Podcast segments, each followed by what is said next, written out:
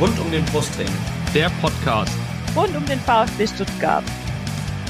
Hallo, hier ist Roberto Hilbert. Hallo, hier ist Peter Reichert. Hallo, hier ist Andi Buck. Ich wünsche euch viel Spaß beim Podcast rund um den Brustring.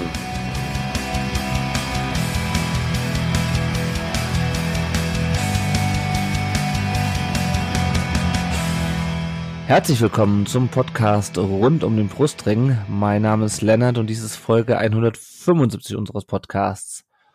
Und wir wollen heute sprechen über die Heimniederlage des VfB gegen den FC Bayern. Und ich tue das nicht alleine. Ihr merkt schon, wir wollen darüber sprechen. Nämlich zum einen sind von rund um den Brustring diesmal dabei einmal der Steffen. Hi. Guten Abend. Und der Janik. Hi. Servus und guten Abend. Hi. Und äh, wir haben auch einen VfB-Fan-Gast. Äh, ihr kennt ihn, er schreibt auch regelmäßig rund um den Brustring. Bei Twitter ist er zu finden unter @kaliber1893 und im wahren Leben heißt er Andreas. Hi. Hallo, freue mich dabei zu sein. Ja, schön, dass du da bist. Wir haben jetzt diesmal keinen Bayern-Fan dabei. Äh, zum einen hatte ich irgendwie nach dem Spiel ich hätte schon mit einem Bayern-Fan geredet, aber die spielen halt auch jetzt gerade gegen, äh, gegen Paris, glaube ich. Und dann habe ich gedacht, ich finde eh keinen, der jetzt lieber ähm, mit uns über dieses, diesen Pflichtsieg redet, ähm, als äh, zuzuschauen, wie die Bayern gegen Paris spielen. Deswegen haben wir es einfach von vornherein gelassen. Ich hoffe, ihr seht uns das diesmal nach, dass wir diesmal ohne Gästestimme auskommen. Aber es gibt ja auch genug, Steffen, was wir über den VfB äh, reden können und müssen, ohne dabei noch über die Bayern zu reden, oder? Ja, ist viel passiert äh, seit der letzten Folge. Ja. Ähm, aber ja, wie es halt so ist, ja, es darf ja nicht zu ruhig werden um unseren VfB, sonst wird's ja langweilig. Wäre wär ja zu schön, wenn wir einfach mal so eine richtig stinklangweilige Saison hätten, ohne irgendwelche Intrigen, Machenschaften und Skandalstories. So eine Mainz 05 Saison wäre schön. Genau, genau ja. so. Genau sowas würde man sich doch mal wünschen. Dass andere ja. Fans auch einfach denken, boah, fuck, jetzt müssen wir schon wieder gegen die spielen, ja so wie wir das gegen Augsburg oder Mainz oder so denken. Naja, ist uns nicht vergönnt. Nee, nee, nee. Und äh, weil ihr den Andreas ja schon kennt, er war ja auch schon mal im, äh, im Podcast zu Gast, äh, überspringen wir mal die Vorstellung der Gäste und kommen direkt zu den aktuellen Themen. Und ja, da geht's direkt los. Äh, Alexander Werle war im, ähm, im Kicker äh, zu Gast sozusagen, hat ein Interview gegeben. Ähm, er meinte, es habe nichts auf diese Leistung auf Schalke, über die wir letzte Woche gesprochen haben, hingedeutet. Vorher hätte sich alles stetig verbessert. Ähm, für den Abstiegsfall haben alle Spieler Verträge für die zweite Liga, nur wenige haben Ausstiegsklauseln, das ist ja schon mal gut zu wissen. Und äh, ab 2025 will man soweit sein, dass man Transferanalyse auch wirklich in die Mannschaft reinvestieren kann und nicht nur Löcher stopfen will damit. Und ähm, das hat, glaube ich, für am meisten Aufsehen äh, erregt. Er meinte, die Zahl von 100 Millionen Transfer plus die äh, Sven Mislintat erwirtschaftet habe. Er wisse nicht, wo diese Zahl herkommt. Äh, die realistische Zahl sei wesentlich geringer, weil man müsse ja auch noch die ganzen Handgelder und Beratergeld und sowas abziehen. Yannick, äh, für wie klug hältst du diese Aussage in der aktuellen Situation? Ja, Kommunikation kann der Herr Werle. Ja, es, äh, ich meine, es ist ja auch klar, dass er ein Stück weit ähm, so ein bisschen jetzt auch sich und seine bisherige Arbeit verteidigen möchte, ist ja alles legitim. Ob es jetzt taktisch klug ist in der aktuellen Situation, wo man mal wieder mit dem Rücken an der Wand steht, be beziehungsweise auch am Abgrund ein Stück weit, weil ich glaube, ein erneuter Abstieg mhm. würde das alles nochmal mächtig durcheinander wirbeln. Da brauchen wir jetzt, glaube ich, nicht intensiv drauf eingehen. Das wissen wir alle. Ja, wie gesagt, Kommunikation und Werle, das ist manchmal ein schwieriges Thema für mich in meinen Augen. Ähm, ich, ich kenne die Bücher nicht vom VfB, die müsste man sich vielleicht mal genauer angucken, um jetzt zu überprüfen, ähm, ob da wirklich diese 100 Millionen drin sind oder nicht.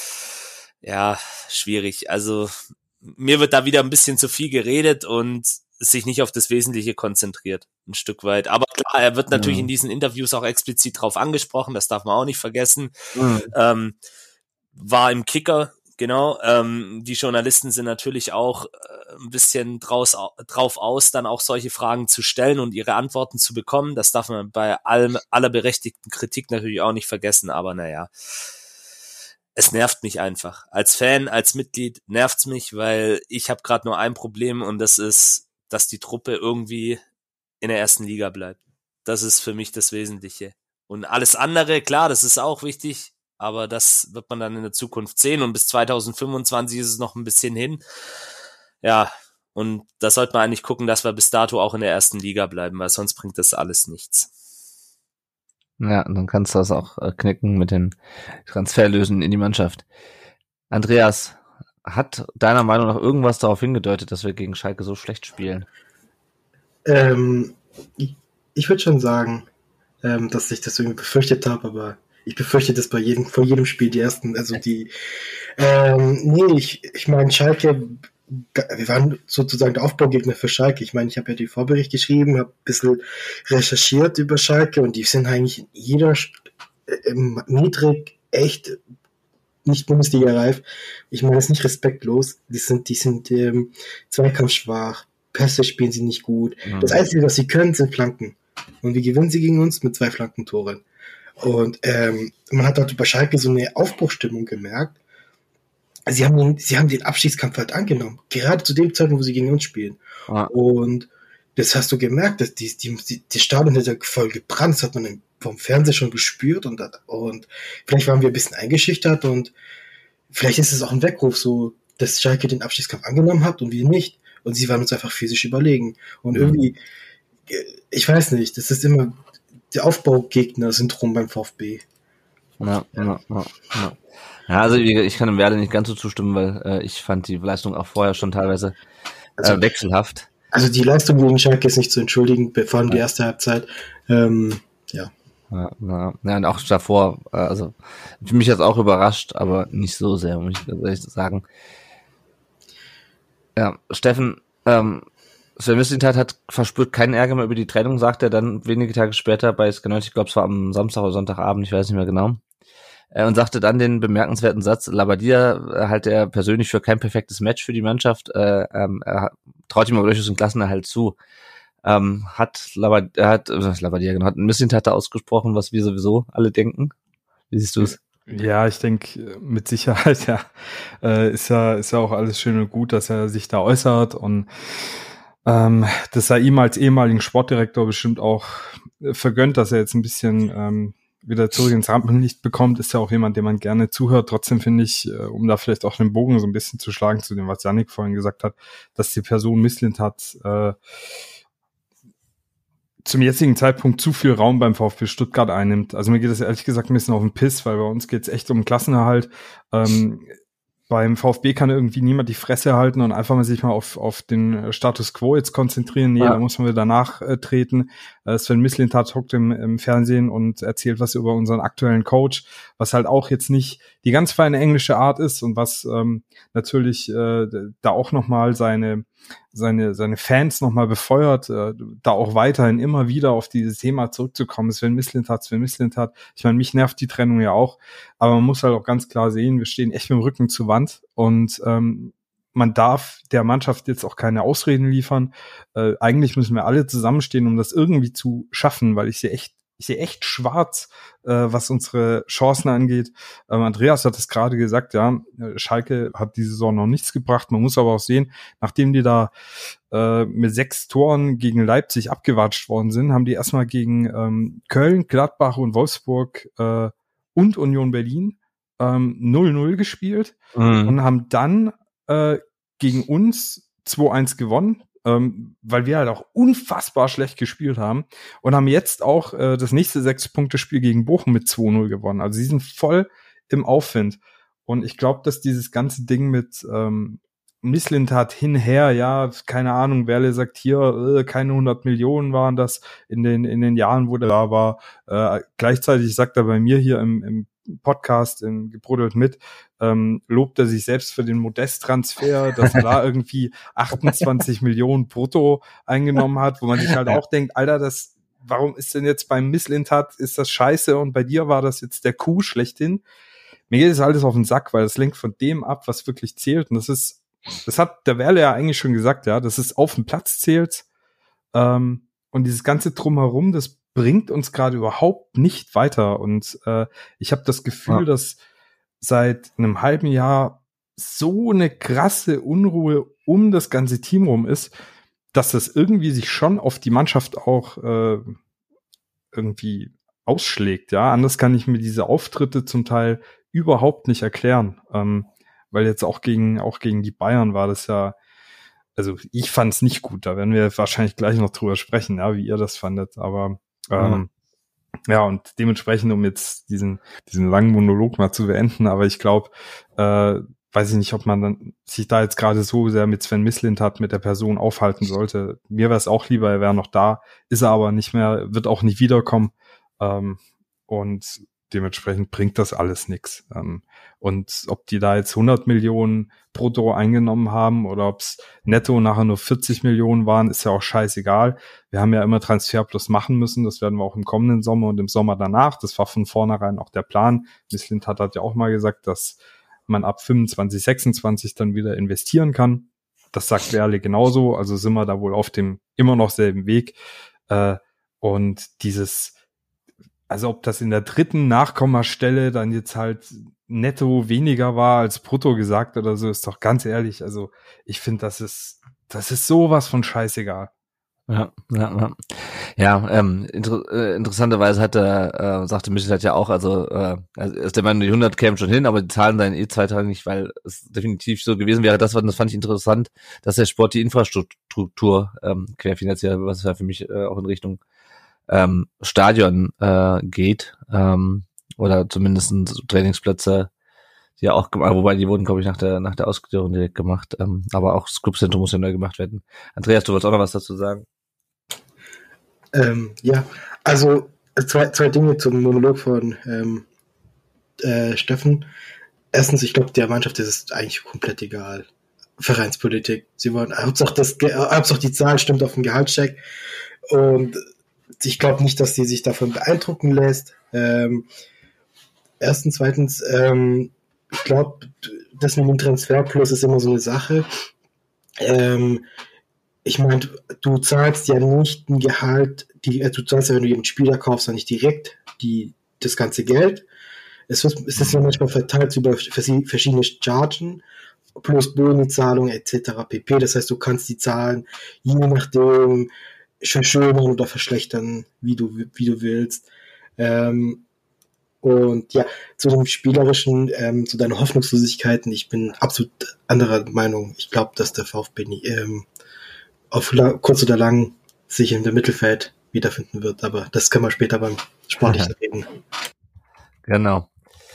Gut, ich würde damit würde ich das Thema, glaube ich, auch erstmal ähm, abschließen. Ähm, wie der Steffen richtig sagt, es kommt vor allem aufs, auf den Platz äh, kommt es an. Und ähm, auf dem Platz steht der VfB äh, an neun Terminen, nämlich äh, wir spielen am äh, 1.4. bei Union, dann spielen wir am Ostersonntag in Bochum. Janik, ziemlich beschissene Ansetzung, oder? Ostersonntag äh, nachmittags 17.30 Uhr könnte ich mir was Besseres vorstellen. Ostersamstag hätte besser, hätte besser gepasst. ja, tatsächlich. Also da wird es bei einigen wahrscheinlich mit den Osterfeierlichkeiten in der Familie kollidieren.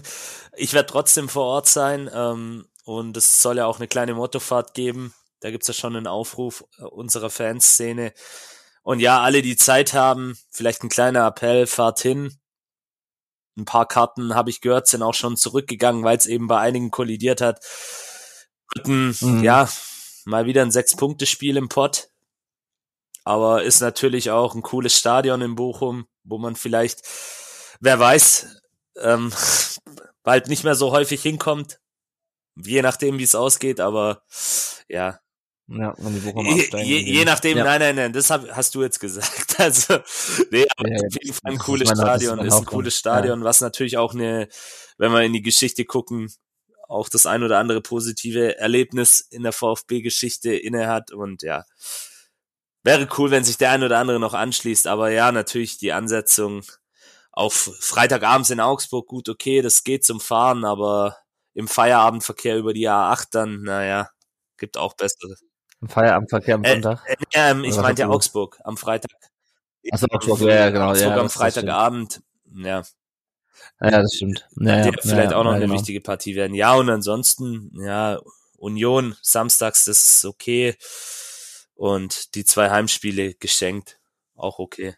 ja, genau, Dortmund dann auch am ähm, 15.30 genauso wie Gladbach, immerhin mal keine 18.30 Spiele. Ich habe also nach zwei Spielen reicht's mir auch schon wieder. Ja, ständig Lothar Matthäus, ständig guckt jeder den VfB und hat eine Meinung dazu, das ist das Allerschlimmste. Wenn du in der Konferenz untergehst, dann sagt keiner was, oh, die Stuttgart, wieso steht die denn da unten? Aber wenn du halt diese Freitagsabendspiele hast oder diese, diese Samstagsabendspiele, wo dann jeder guckt, denkst du, oh, toll. Ähm, genau. Und äh, Bochum ist übrigens schon ausverkauft, habe ich vorhin auf Twitter gelesen. Also das Gästekontingent. Also da machen wir die Bude voll, genauso wie wahrscheinlich in Nürnberg an einem, äh, wobei ich bin gespannt, Nürnberg. Da hieß ja alle, äh, Nürnberg-Inversion, äh, ich bin mal gespannt, wie viele dann wirklich am, an dem Mittwoch um 18 Uhr ähm, an einem Arbeitstag da Ja, also morgen ähm, beginnt ja der Mitgliederverkauf und ich weiß mh. auch, ähm, der OFC-Verkauf ist schon gelaufen und ja, wird, wird voll werden. Ich bin mal gespannt, ja. was die Nürnberger, wir haben ja heute Mittwochabend, wir wissen es noch nicht, wie viele Karten letztendlich da dann auch freigegeben sind aber könnte auch voll werden auf jeden ja. Fall. Ja, ja, und ich weiß nicht, ob die Bock auf so eine Inversion haben wie die letzten beiden Mal, aber ich weiß auch ehrlich gesagt nicht, ob es äh, zu der kommen wird, weil die Spiele waren jeweils am Wochenende. So, ähm, bevor wir gleich auf das Spiel sprechen, äh, ah nee, Moment, eine, einen Programmpunkt haben wir noch vergessen. Gerhard Meyer Vorfelder, die Älteren erinnern sich an ihn. Präsident des VfB von 1975 bis zum Jahr 2000, äh, dann im Jahr 2015 ist er, glaube ich, verstorben, ne? Genau, geboren aber am 3.3. Äh, 33, ein sehr leicht zu merkendes Datum, damit wäre er heute 90 Jahre alt, nicht 90, am 3.3. wäre, heute war 8.3., am 3.3. diesen Jahres wäre er damit 90 Jahre alt geworden. Äh, der VfB hat dann in der, im Stadion eine Jubiläumsgala äh, veranstaltet und hat, glaube ich, auch einen Preis für gesellschaftliches Engagement nach ihm benannt. So, Bevor wir dann gleich auf das Bayern-Spiel kommen, noch ein kleiner Werbeblock. Wenn ihr uns finanziell unterstützen könnt und wollt, dann könnt ihr das gerne über Patreon oder über PayPal tun. Wenn ihr uns über Patreon unterstützt, dann ähm, werdet ihr belohnt, je nachdem wie sehr uns unterstützt monatlich. Wenn ihr uns wie der Daniel auf dem Karl Algöver Level mit mindestens 10 Dollar im Monat unterstützt, dann äh, ist uns äh, ist euch unser Dank gewiss in jeder Folge. Und ihr werdet namentlich genannt, genauso wie beim Timo Hildebrand Level. Äh, 5 Dollar im Monat, Marco und Michael werden auch in jeder Folge genannt. Und stellvertretend für das Kakao-Level 2 Dollar im Monat nennen wir heute und bedanken uns beim Patrick. Bei PayPal könnt ihr uns unterstützen, wie, wann und wie häufig ihr wollt. Und wir nutzen das Geld natürlich, um die laufenden Kosten des Podcasts zu decken und gegebenenfalls neues Equipment anzuschaffen. Alles, was ihr darüber wissen muss, findet ihr auf rund um den Prostring.de slash support. So, und jetzt reden wir über das Bayern-Spiel, das mit 1 zu 2 verloren ging, schon in der Vorwoche. Andreas, die gleiche Aufstellung ähm, vom äh, Spiel wie, das, wie beim Spiel gegen Schalke mit der Ausnahme, dass Sosa ja gelb gesperrt war und deswegen äh, Ito auf links rückte und Sagadu dafür in die Innenverteidigung. Wie fandest du die Aufstellung? Das war die gleiche Einstellung wie gegen Köln. Ähm, das das Köln-Spiel war gut, deswegen dachte ich, okay, ja, er wird sich schon was dabei gedacht haben. Ich meine, welche Alternativen haben wir? Ähm, sonst Nate auf links ähm, oder keine Ahnung, Wagnermann auf links. Ich frage mich auch, wo der ist. Aber sonst ähm, ist es unsere beste Elf. Also bis Gerassi zurückkommt. Ja, ja, also ich hätte nach dem Spiel auf Schalke nicht nochmal Anton auf rechts gestellt.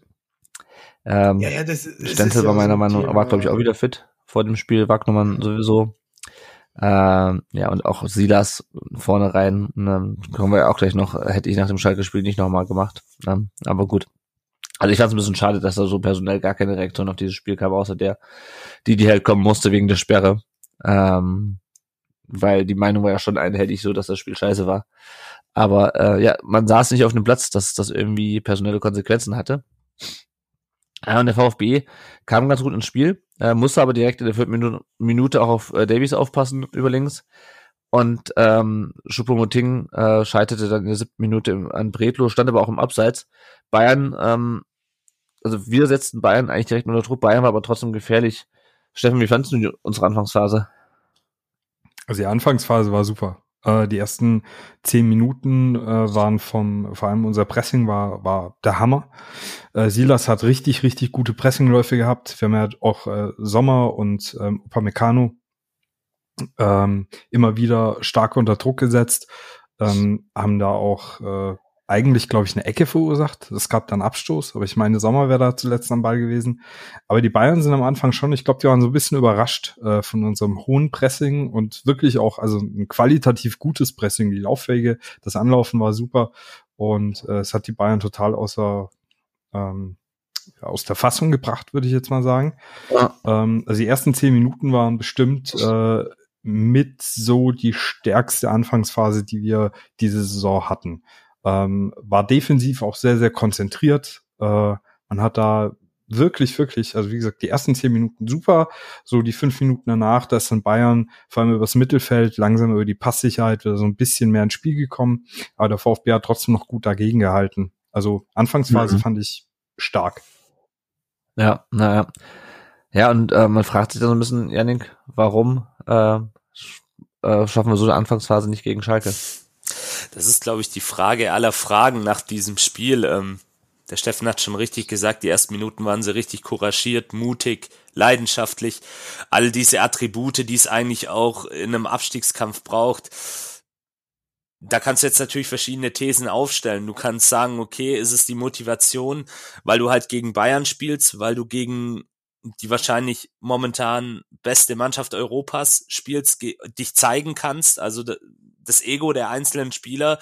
Wenn es das wäre, würde ich mir tatsächlich Sorgen machen, weil dann müsste ich auch hinterfragen, sind die Jungs alle richtig? Ja, aber ich glaube, es ist so ein Mix aus allem letztendlich. Ähm, es ist natürlich das Ego der einzelnen Spieler, die persönliche Motiv Motivation zu zeigen, hey, wir, wir können auch gegen die Besten der Besten mithalten. Ähm, ich möchte dabei auch zum Beispiel Sagadu erwähnen, der auch mein, meiner Meinung nach eine solide, gute Partie gespielt hat. Ähm, da auch ein paar Momente hatte, wo er einmal den Schuss blockt, wo er zwei, dreimal auch Chupomoting gut abläuft, gut blockt. Ähm, ja, und natürlich, ähm, eins muss man der Truppe ja schon lassen. So ein bisschen Moral zeigen sie ja dann doch. Also in der einen oder anderen Partie hat man das dann schon gemerkt, dass sie dann schon auch kämpfen und meistens dann aber leider zu spät aufwachen. Aber irgendwie ein bisschen was ist da. Deswegen glaube ich, ist es so ein Mix aus beidem. Ähm, natürlich kommt es dir dann auch entgegen, dass die Bayern dir auch Räume erlauben durch dieses ähm, Spiel, was sie spielen. Und, und ich glaube, ah. unserer Mannschaft äh, liegt das dann auch eher. Das hat man jetzt auch schon öfters gesehen, dass man eben gegen Mannschaften, die das Spiel selber machen oder das Spiel dann auch äh, dominieren möchten, wie es die Bayern halt tun, da tun sie sich irgendwie leichter. Das ist so ein Phänomen, ja. Aber wie gesagt, ich glaube, es ist so ein Mix aus, aus beidem. Und wir werden es ja jetzt gleich im Laufe, wenn wir die Partie noch weiter analysieren, sehen. Es hält dann halt leider, und das ist eben auch so ein roter Faden in der, in dieser Saison und auch schon in der letzten gewesen. Sie schaffen es nicht konsequent, ein Spiel seriös zu Ende zu spielen. Oder einfach mal das ja. zu halten. Klar, Bayern ist jetzt vielleicht ein Ausnahmefall, das schafft, glaube ich, kaum eine Mannschaft in der Liga, gegen die 90 Minuten lang ähm, ein richtig, richtig gutes Spiel zu machen, beziehungsweise die 90 Minuten lang unter Druck zu setzen. Dafür sind sie, glaube ich, einfach zu stark. Vielleicht Leipzig oder Dortmund. Aber ja, also die erste, Augsburg hat gegen Bayern da, daheim zu Null gespielt, wenn ich mich richtig erinnere. Ja, ja, okay, gut. Okay, der FC Augsburg. Aber auch das, wenn ich mich, äh, ich habe das Spiel, glaub gesehen, da hatte Bayern auch gefühlt äh, zu 100 Prozent Ballbesitz. Ja, ja. Das meinte ich eigentlich da damit. Also die Bayern ganz ausschalten aus einer Partie, das kannst du nicht. Ja, ja, nee, also, das geht nicht. Nee, und wie gesagt, aber die ersten Minuten waren ja. couragiert und klar, dann fragt man sich natürlich schon am Ende des Tages, warum nicht so gegen Schalke? Also ich sag mal, die Anfangsphase gegen Schalke, so gespielt, dann hätten wir auf jeden Fall einen Punkt mitgenommen. Da bin ich überzeugt davon. Mindestens. Ja. Ja. Und Schalke hatte keinen äh, Jamal Musiala, der dribbelt sich nämlich in der 13. Minute einfach mal komplett durch die VfB-Abwehr. Sagadu kann ihn da gerade noch stoppen. Andreas, der ist sehr schwer zu verteidigen, oder? Der Musiala. Äh, ja, ist halt auch ein Stuttgarter Junge, ne? das stimmt, ja. Ja, äh, nee, äh, äh, schon Weltklasse. Ähm, muss man nicht viel dazu sagen und es ist, glaube ich, sehr schwer, den zu verteidigen. Ja, also ich habe die Szene jetzt nicht ganz gut gesehen. Ich stand ja in der Kurve, aber ich habe nur gesehen, wie der Ball aufs Tor ist und dann hat, ist mir schon das Herz in die Hose gerutscht und da dachte ich, oh Gott, das steht bestimmt schon 1-0, aber Gott sei Dank nicht. Und so ging es auch weiter, äh, und zwar auf beiden Seiten. Ito schießt relativ knapp vorbei in der 17. Äh, Goretzka scheitert dann an Pretlo, äh, dann äh, pariert Pretlo Goretzkas Kopfball in der 21. Minute äh, aus fünf Metern. Und ähm, ja, interessant fand ich den äh, die Expected Goals, äh, den Expected Goals Wert am Ende, Steffen. 0,6 für den VfB und 2, irgendwas für die Bayern. Ähm, es hieß, es hieß ja hinterher, ja, ähm, VfB hätte schon einen Punkt verdient gehabt. So richtig, richtig gefährlich sind wir nicht vors Tor gekommen, oder? Es gab ja diese eine Großchance von Mafropanos, ähm, die, ja. die Licht dann, glaube ich, von der, von der Linie runterkratzt. Aber ansonsten muss man halt auch sagen, äh, bis auf das Tor, das wir dann ja. Ähm, äh, ja im Ende der zweiten Hälfte noch erzielt haben, kam relativ wenig. Ähm, ja. ist dieser schöne Schuss von Ito, aber ich denke, da sind, ist die Expected Goals halt sehr, sehr niedrig, weil das war auch ein Distanzschuss. Ähm, war schön anzusehen, aber ich denke, den hätte Sommer auch gehalten. Und Bayern hat sich halt sehr, sehr oft in Abschlusspositionen reingebracht, ja. die im Strafraum waren. Und ich denke, dadurch haben die ihren Expected Goals Wert auch so ein bisschen nach oben gepusht. Ähm, ja, die haben aber auch ganz viele Angriffe nicht wirklich gut zu Ende gespielt. Ja. Ähm, man muss sagen, Gott sei Dank, ähm, Gott sei Dank haben sie unsere unsere Lücken im, im Zentrum nicht konsequent bespielt. Ich denke, auch wenn da statt Choupo-Moting eher ein Sané gespielt hätte in der Sturmspitze, dann hätte es bei uns eventuell auch deutlich öfter geklingelt, äh, weil das ist mir aufgefallen, dass ähm, im Aufbauspiel unsere Außenverteidiger sehr weit nach vorne gerückt sind, quasi auch an der Linie geklebt sind und unsere Innenverteidiger dann wiederum sehr weit nach außen äh, nachgerückt sind. Das heißt, unser Zentrum mhm. war unfassbar offen ähm, und wäre bei, bei schnellen Kontern der Bayern äh, kaum wieder zu schließen gewesen. Ähm, vor allem, wenn du da halt so einen Könner wie Sané oder äh, Gnabry oder Musiala dann ganz vorne drin gehabt hättest. Aber ich denke, daher kommt dann diese Diskrepanz in der, in der Expected Goals Wertung. Ähm, und ich muss ja. auch sagen, jetzt nach dem, ich habe das ja vorhin gesagt, starker Anfang, da sind wir uns ja alle einig. Aber ich habe mir das Spiel auch nochmal in Ruhe am Fernseher angeguckt, äh, war ja auch vor Ort. Äh, zwischen der 15. und 84. Minute kam halt ehrlich gesagt jetzt nicht so viel von, muss ich sagen, beiden Teams. Ich fand, das war ein ziemlich langweiliger Kick. Ähm, weiß nicht, wie ja. ihr das seht, aber ich war überrascht von dem medialen Tenor, dass der VfB da irgendwie engagiert dagegen gehalten hätte oder so. Also ich finde, die Bayern haben nicht viele Aufgaben gestellt an den VfB ähm, weil die ihre Angriffe halt nicht gut zu Ende gespielt haben. Und der VfB hat jetzt auch nicht krass gebissen oder so nach, nach Beginn oder weiß nicht, wie sagt ihr das? Ja, also ich fand so nach, nach, ein, nach so einer halben Stunde, ähm, wo dann die beiden auch immer mehr Chancen hatten, Upamecano schießt eine, schießt eine Ecke äh, drüber, Davis stolpert äh, in einem Strafraum über die eigenen Füße, äh, wo die beiden noch elf Meter haben wollten. Da fand ich schon, dass das so ein bisschen verpufft war. Oder Janik? Ja, ich war ja auch im Stadion. Im Stadion selber ist es, glaube ich, immer noch mal was anderes, weil du dann natürlich jeden Ballgewinn, jede, jeden Zweikampf und da muss man sagen, so in einzelnen Aktionen, und ich glaube, das meinten die Medien damit auch, haben sie schon teilweise gut dagegen gehalten, dass die Bayern sich in Abschlusssituationen bringen. Das ist halt auch einfach am Ende des Tages. Wir haben gerade Musiala erwähnt, der mal wieder ein Riesenspiel gemacht hat, auf engem Raum eigentlich gar nicht zu verteidigen ist. Ich kann mich an die eine Szene erinnern, wo der da durchmarschiert, ähm, auf engstem Raum sich den Ball schnappt und du merkst ja auch immer im Spiel, ja. genau auf diese Situation lauert der Junge. Und man muss jetzt einfach mal auch als VfB-Fan sagen, das ist ein richtig geiler Zocker. Und wenn er nicht gegen uns spielt, dann gucke ich ihn mir auch gerne an, weil so eine Technik auf engem Raum, die habe ich zuletzt bei Lionel Messi gesehen. Also das ist wirklich unfassbar gut, was der Junge spielt und den kannst du dann am Ende des Tages, glaub nur mit einem Foul oder mit einer Grätsche stoppen. Ja, es ist dann, da gebe ich dem Steffen recht, nachher am Fernsehen ging es mir genauso, wo ich mir dann die Partie so in der Zusammenfassung angeguckt habe. Ja, okay, bisschen lame war es ja schon am Ende des Tages. Ähm, war jetzt kein Offensivfeuerwerk. Bayern hat's dann auch seriös zu Ende gespielt, da werden wir gleich auch noch drauf kommen es ist dann halt einfach ja. diese Klasse, die sie haben und ja, wir wachen halt einfach wieder zu spät auf. Wer weiß, wenn es, wenn es dann anders läuft, wir werden gleich drüber sprechen, aber ja, es ist. Ja, eigentlich waren wir, waren wir schon, wir haben uns eine ja, wieder ein. aber es ist, es ist immer und immer wieder das Gleiche. Die, da gibt's immer positive Phasen im Spiel, aber sie schaffen es nicht kontinuierlich mal durchzuziehen oder wenigstens ja. mal stabil das, irgendwie ja. das zu halten und du hast bei dieser Truppe halt immer Angst. Wie gesagt, das war jetzt ein Ausnahmegegner, eine der besten Mannschaften Europas, aber du hast immer Angst, dass alles schief läuft. Also selbst wenn die Truppe 3-0 führt, hast du Angst, dass die es noch irgendwie vergeigen und diese Fragilität, diese Unsicherheiten, diese Unkonzentriertheiten, wir haben es ja auch jetzt, ja, das ist wie eine Schallplatte, die einen Sprung hat. Wir haben es so oft erwähnt. Immer wieder musst du Angst haben, dass einer einen Blackout hat. Aber ja, es, es war dann auch, ja, bis zur 84. Minute offensiv von uns halt gar nichts zu sehen. Und es waren auch Räume mhm. da. Also von meinem Platz im Stadion habe ich das dann schon auch gesehen. Du hättest, wenn du ein bisschen mutiger spielst, und das kannst du ja dann durchaus gegen Bayern machen, hättest du vielleicht auch noch die ein oder andere Chance dir rausspielen können. Aber das ist ja auch so ein Thema. Rausspielen mhm. von Chancen, Qualität der Abschluss, Abschlussposition haben wir alles schon gehabt. Na.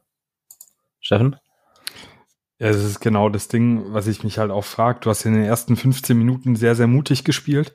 Und das war ja immer so eine Prämisse unter Matarazzo auch noch, ja, mutig spielen, ähm, sich was trauen. Und du hast ja gesehen, wie du die Bayern bekommst, ja, indem du sie hochpresst, äh, ja. indem du Silas die Wege gehen lässt. Und dann musst du eigentlich gucken, dass du halt noch jemanden hast oder irgendwie andere Spiele, die da vorne auch noch ein bisschen reingehen und dass der Rest gut nach. Und du hast das am Anfang gesehen, wie es geht. Die Bayern haben nicht viel umgestellt ähm, und nach ihren Wechseln waren die im Gegensatz zu uns auch schwächer. Mhm. Und trotzdem lässt du es dann halt einfach bleiben. Also es war ja völlig unersichtlich, warum man auf einmal aufhört, so hoch zu pressen. Denn dieser, dieser Sonntagsschuss zum 1 zu 0, also bei aller Liebe, das darf es halt nicht sein, dass du deshalb aufhörst. Weil dass mhm. du dir gegen die Bayern mindestens eins eher zwei fängst, ist ja klar. Aber du hattest die ja irgendwie am Zipfel. Und man muss ja auch sagen, mit ein bisschen Glück nach äh, bei dieser Schlussoffensive ergaunerst du dir hier irgendwie noch einen Punkt gegen die Bazis. Und die Chance da war halt die ganze Zeit da. Und ähm, ich habe mich auch gefragt, also ich fand den Wechsel mit Kulibali dann eigentlich ganz gut, auch wenn der sich sehr schlecht ins Spiel erstmal eingefügt hat. Ähm, aber äh, Thomas und vor allem als dann Perea kam, ja, war ja dann noch, noch mal richtig, richtig Gas und Perea hätte ich mir ehrlich gesagt auch ein bisschen früher gewünscht. Ich bin in der Pause bin ich ähm, zum äh, Butze gegangen, der sitzt ja oder steht, sitzt, wie im 47er halt ist, ja, ähm, paar Reihen unter mir und habe gesagt, ey, ich würde jetzt den Perea bringen. Und ja, was soll ich sagen, ja? Ich hätte recht gehabt. ja, ja. Äh, genau zum 1 kommen wir gleich. Zunächst hatte man nach der VfB eine ziemlich gute Chance. Ähm, nämlich zunächst scheitert Silas an Sommer äh, und dann gibt's einen Eckball und äh, Mafropanos köpft den Ball in der 37. Minute aufs Tor und äh, wie wird ausgesprochen, der Licht? Wahrscheinlich, ne? Kann kein, kein Niederländisch. Äh, kratzt das Ding von der Linie. Äh, schade, Andreas, oder? Weil ich glaube, wenn wir den gemacht hätten, dann hätte das Spiel auch mit dem, was wir gerade schon gesagt haben, eher der Mannschaft nochmal äh, Flügel verliehen zum Tor, oder? Äh, ja, auf jeden Fall. Ähm, das wäre echt, das wäre da wirklich ein Push gewesen, hätten wir komplett in das Spiel. Mavropanos und Eckball es sind ja eh immer so Geschichten für sich. Ich habe da immer wieder drauf ein Auge. Ich glaube, der hat schon dreimal den Pfosten oder die Latte getroffen. Jetzt klärt dann ein Gegner auf der Linie. Also bis auf das Hertha-Tor hat er sehr viel Pech, obwohl er so groß ist, obwohl er so kopfballstark ist. Und ähm, Fun Fact, hätte Mavropanos den gemacht und Pereira dann später auch das Tor, hätten zwei, gleich zwei ehemalige Spieler von Pass Janina ein Tor erzielt beim VfB. wie viele, wie viele in Cannstatt geborene Jungs haben diese Saison schon für, für den VfB getroffen. Ja, das stimmt. Das stimmt. Ähm, was mir auch aufgefallen ist bei der Szene, Janik, äh, Sommer schien mir auch nicht nur in der Szene, aber auch besonders in der ein bisschen unsicher bisweilen, oder? Täuscht mein Eindruck. Ja, durchaus. Also für seine Verhältnisse, ja. Also für mich ist er einer der besten Keeper der Liga. Auf jeden Fall Top 3. Ja. Ähm, ist ja auch wirklich ein Killer, spielerisch stark und auf der Linie sowieso ja, irgendwie war er gerade in den ersten Minuten, wo es diese Pressing-Situation gab, da habe ich mich auch gewundert, weil das mhm. ist eigentlich echt untypisch für ihn. Ähm, das einzige Manko, was ich bei ihm immer sehe, ist ein bisschen seine Körpergröße, weil er halt doch relativ klein ist für einen Keeper. Aber ja, es war sicherlich eines seiner, Schwä eines seiner schwächeren Partien und umso ärgerlicher ist es dann, dass du auch das nicht so ein Stück weit ausgenutzt hast, weil er war, glaube ich, auch nicht so ganz, so war mein Eindruck, ähm, auf dem Platz da. Und auch ein Upamecano hatte das eine oder andere Mal beispielsweise Momente, wo ich mir gedacht habe, oh, der ist auch ziemlich unsicher. Ähm, das hätte man mhm. vielleicht auch mal ausnutzen können. Aber das ist ja das, was der Steffen gesagt hat. Du machst da eine Druckphase und dann lässt du dich durch so einen komischen Schuss von Delicht da komplett aus deinem Konzept bringen. Und das zeigt dann halt wieder diese Fragilität der Mannschaft am Ende des Tages. Und das ist einfach ärgerlich. Aber ja, zu Jan Sommer, das war sicherlich auch ein Faktor, den man hätte ausnutzen können. Ja. Ja, dann kommen wir in die 40. Minute. Ähm, es gibt einen Angriff über links. Ähm, die Licht schießt dann aus, ich weiß nicht, 20 Meter oder sowas, paar 20 Meter. Mafropanos steht äh, in der Schussbahn ähm, und äh, dreht sich aber ein, so dass der Ball direkt an seinem äh, muskelgestellten Bauch äh, vorbei fliegt äh, und aufs Tor und Bretlo kommt nicht mehr ganz ran. Steffen, Torwartfehler oder Abwehrfehler? Der ähm, Sascha äh, Felter, der ähm, diese Keeper-Analyse mal macht, meinte, also er sieht nicht den krassen Torwartfehler. Wie siehst du's? Also ich check auch nicht, warum Dinos sich da wegdreht. Ähm, weil es, es war jetzt nicht so nah am Tor, dass ein abgefälschter Ball direkt tödlich ist für einen Torwart. Ja. Ähm, auf der anderen Seite, also wenn er sich einfach nur in den Schuss reinstellt, dann, dann ähm, nimmt er den Ball einfach weg. Und ich glaube, äh, Bredlo hat halt schon so einen Schritt in die andere Richtung gemacht, ja. um sich äh, auch einen Blick zu verschaffen. Und genau in dem Moment dreht sich Dinos quasi weg. Äh, war unglücklich, aber ich finde jetzt nicht, also blöd von Dinos, ja, nicht optimal von, von Pretlo, aber ich glaube, so ein Ding kannst du ja auch mal fangen. Also da würde ich tatsächlich keinem von beiden jetzt 100% irgendwie Schuld geben. Ähm, blöd gelaufen, weil ich meine, von einem Delicht erwartest du jetzt eigentlich auch nicht, dass er aus der zweiten Reihe da irgendwie mhm. mal so ein Ding rauslatzt. Ja, na. Ja, Andreas? Also, da gehe ich jetzt nicht mit, dass man sich so ein Ding fahren lässt. Ich meine, der VfB hat äh, die meisten Gegentore Weitschussgegentore in dieser Saison kassiert. Und das ist schon immer so ein Standardschuss gewesen, weil auch da nicht genügend im, im Sechserraum gepresst wird, dass die Innenverteidigung eher mehr so auf Abschirmen ähm, eingestellt ist, anstatt dass sie mal gegen den Ball geht. Äh, klar, Mavropanos hätte da echt auf, den, auf den Schuss draufgehen, sondern sich nicht wegdrehen. Vielleicht hat er auch einfach Angst, dass er den Ball in die Hand bekommt, da gibt's irgendwie einen blöden Elfmeter, aber trotzdem ähm, das ist auch ein Muster, das zeigt, zeigt sich über die Saison und sowas entscheidet dann halt ein 0-0-Spiel, geht dann dadurch mhm. halt 1-0 aus, wenn man sich so ein dumm, dummes Tor kassiert. Also ich fand es recht ja. dumm. Ähm, also da stimme ich dir zu. Äh, mit den Distanzschüssen, dass das ein Riesenproblem ist. Ich fand jetzt explizit den äh, Distanzschuss ähm, ist, ist bei beiden halt doof gelaufen. Ähm, also Dinos ja. kommt ja raus. Ich glaube, er stand auch nicht mehr im Strafraum, oder? Also weil du jetzt gerade. Ah, ich glaube schon. er hat auch die Hände hinter, hinter dem Rücken, aber. Das ähm, habe ich auch gesehen. Ja. Ähm, aber äh, grundsätzlich gebe ich da voll recht. Also unser Sechserraum ist ja oft leer. Und das war ja diesmal im, im Spiel auch wieder, ja, das ist ja das, was ich vorhin angesprochen habe, dass unser Zentrum äh, oft total verwaist war. Ähm, in dem Fall, ja, wie gesagt, also ich denke, dummes Ding. Aber ja, mit Sicherheit kann man das besser verteidigen, klar. Mhm. Also zum Thema Sechserraum liegt das fürchte ich auch immer so ein bisschen daran, dass halt Karasor gegen die Qualität an Gegnern, ähm, das, das reicht einfach bei ihm nicht. Also das ist mir schon häufiger aufgefallen in Spielen gegen die Bayern, Leipzig, Dortmund. Da kommt Karasor einfach auch spielerisch an seine Grenzen bei den Gegenspielern, die er hat. Ich meine, das kommen alle, aber in dem Raum ist es halt bisweilen besonders fatal. Ähm, ja, und zu dem, äh, zu dem, äh, zu der Parade. Ich glaube, ein richtig guter Torwart antizipiert das besser und geht entschlossener hin und lenkt das Ding noch irgendwie um, um die äh, um die äh, um Pfosten. Pretlo ist kein schlechter, aber halt auch kein herausragender Torhüter. Also ich finde, den hätte man schon halten können. Ähm, es ist jetzt auch nicht so, dass der von da aus überall hinschießen kann, der, der Licht. Der hat ihn halt, glaube ich, einfach. Ich erinnere mich immer noch an FIFA, FIFA 2000. Er hat den erst sehr spät gesehen, aber er kommt trotzdem noch ran. Äh, in dem Fall war es nicht so. Äh, ja, also es ist einfach ärgerlich, dass du halt wieder so, so ein Ei kassierst. Wenn du jetzt wahrscheinlich sowieso irgendwann ein Tor von den Bayern kassierst, aber so ist es dann halt ärgerlich und besonders dann halt, dass du dadurch ja wieder den Faden so ein bisschen verlierst, wie wir schon angesprochen haben. Silas Schuss geht dann ganz knapp vorbei in der 43. Minute und noch von Kimmich abgefälscht. Das wäre auch wieder sowas gewesen. Janik, wie fandst du denn Silas als Neuner? Äh, Labadia hat ja hinterher gesagt, ähm, sei zu wenig oder würde zu wenig auf, auf der Position, aber auch generell äh, zeigen. Aktuell, wie fandst du die Aufstellung? Ja, ähm, du hast ja leider nicht allzu viele Möglichkeiten. Ähm, du hast zwar Castanaras als klassischen Neuner, den du bringen kannst. Ähm, Luca Pfeiffer, naja, na, ist jetzt nicht.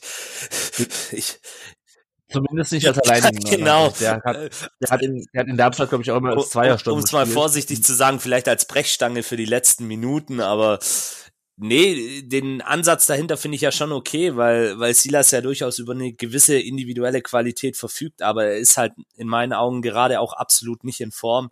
Er will auch oftmals mhm. zu sehr mit dem Kopf durch die Wand. Er hatte zwar gegen Bayern den ein oder anderen guten Moment, wo er dann auch die Räume in die Räume reingeht und auch mal versucht, seine Dynamik da ins Spiel zu bekommen, aber ja, wurde dann auch zwei, dreimal gut gedoppelt von Upamecano und ähm, dem anderen Verteidiger, ich weiß gerade nicht mehr, wer da noch bei Bayern in der Innenverteidigung war, ist mir jetzt leider gerade empfallen, tut mir leid. Ähm, aber er ist halt auch gerade ab, absolut nicht in Form und ich sehe ihn halt eher auf der Außenposition. Da finde ich, da kann er seine Stärken am besten ausspielen. Er war bemüht, sagen wir es mal so. Aber er kann es definitiv besser. Und er muss da vielleicht einfach auch wieder ein Stück weit seine Form finden. Aber da ist er beileibe ja, nicht der Einzige Stanisic. im Kader. Naja, das stimmt. Stanisic, äh, also Bayern mit drei. Ah, okay. Ja, dann war Stanisic ähm, übrigens auch, ähm, wenn wir mal den Gegner noch mal kurz uns anschauen wollen, hat auch ein super Spiel gemacht auf Bayern Seite. Ähm, hat da ja auch äh, Benji Pavard verdrängt so ein bisschen ja. aus der Startelf. Also da sieht man halt mal, ja. was da Bayern auch letztendlich für eine Qualität auf den Platz bringt und auch in der Breite einfach ja. top besetzt ist. Ja, und genau der dritte ähm, in der Dreierkette ist dann eben die Licht. Ähm, ja, war Pause. Äh, Andreas, wie war denn dein Halbzeitfazit zu dem Spiel? Ich hatte das Gefühl, dass da noch tatsächlich ähm, was geht, dass die Messe nicht gelesen ist und dass wir mit einer stärkeren zweiten Halbzeit ähm, noch einen Punkt ergattern könnten oder zumindest nicht abgeschossen werden. Ähm, bei letzteren hatte ich dann tatsächlich wohl recht. auch wenn ich mir eher, eher den Punkt, Punkt gewünscht hätte. Aber ja. ich war tatsächlich optimistisch für die zweite Halbzeit. Ja, ja. Ja. dann über den Wechsel haben wir schon gesprochen gerade. Kulibali kam dann für, für Diasch rein. Ich finde es immer so ein bisschen schade, wenn Diasch äh, runtergeht, weil ähm, er ist zwar nicht so wirklich effektiv, aber ich habe irgendwie immer das Gefühl, ich habe mir das Spiel ja dann auch nochmal ähm, angeschaut. Ich habe irgendwie bei ihm so ein bisschen das Gefühl, er weiß, was er mit dem Ball zu tun hat.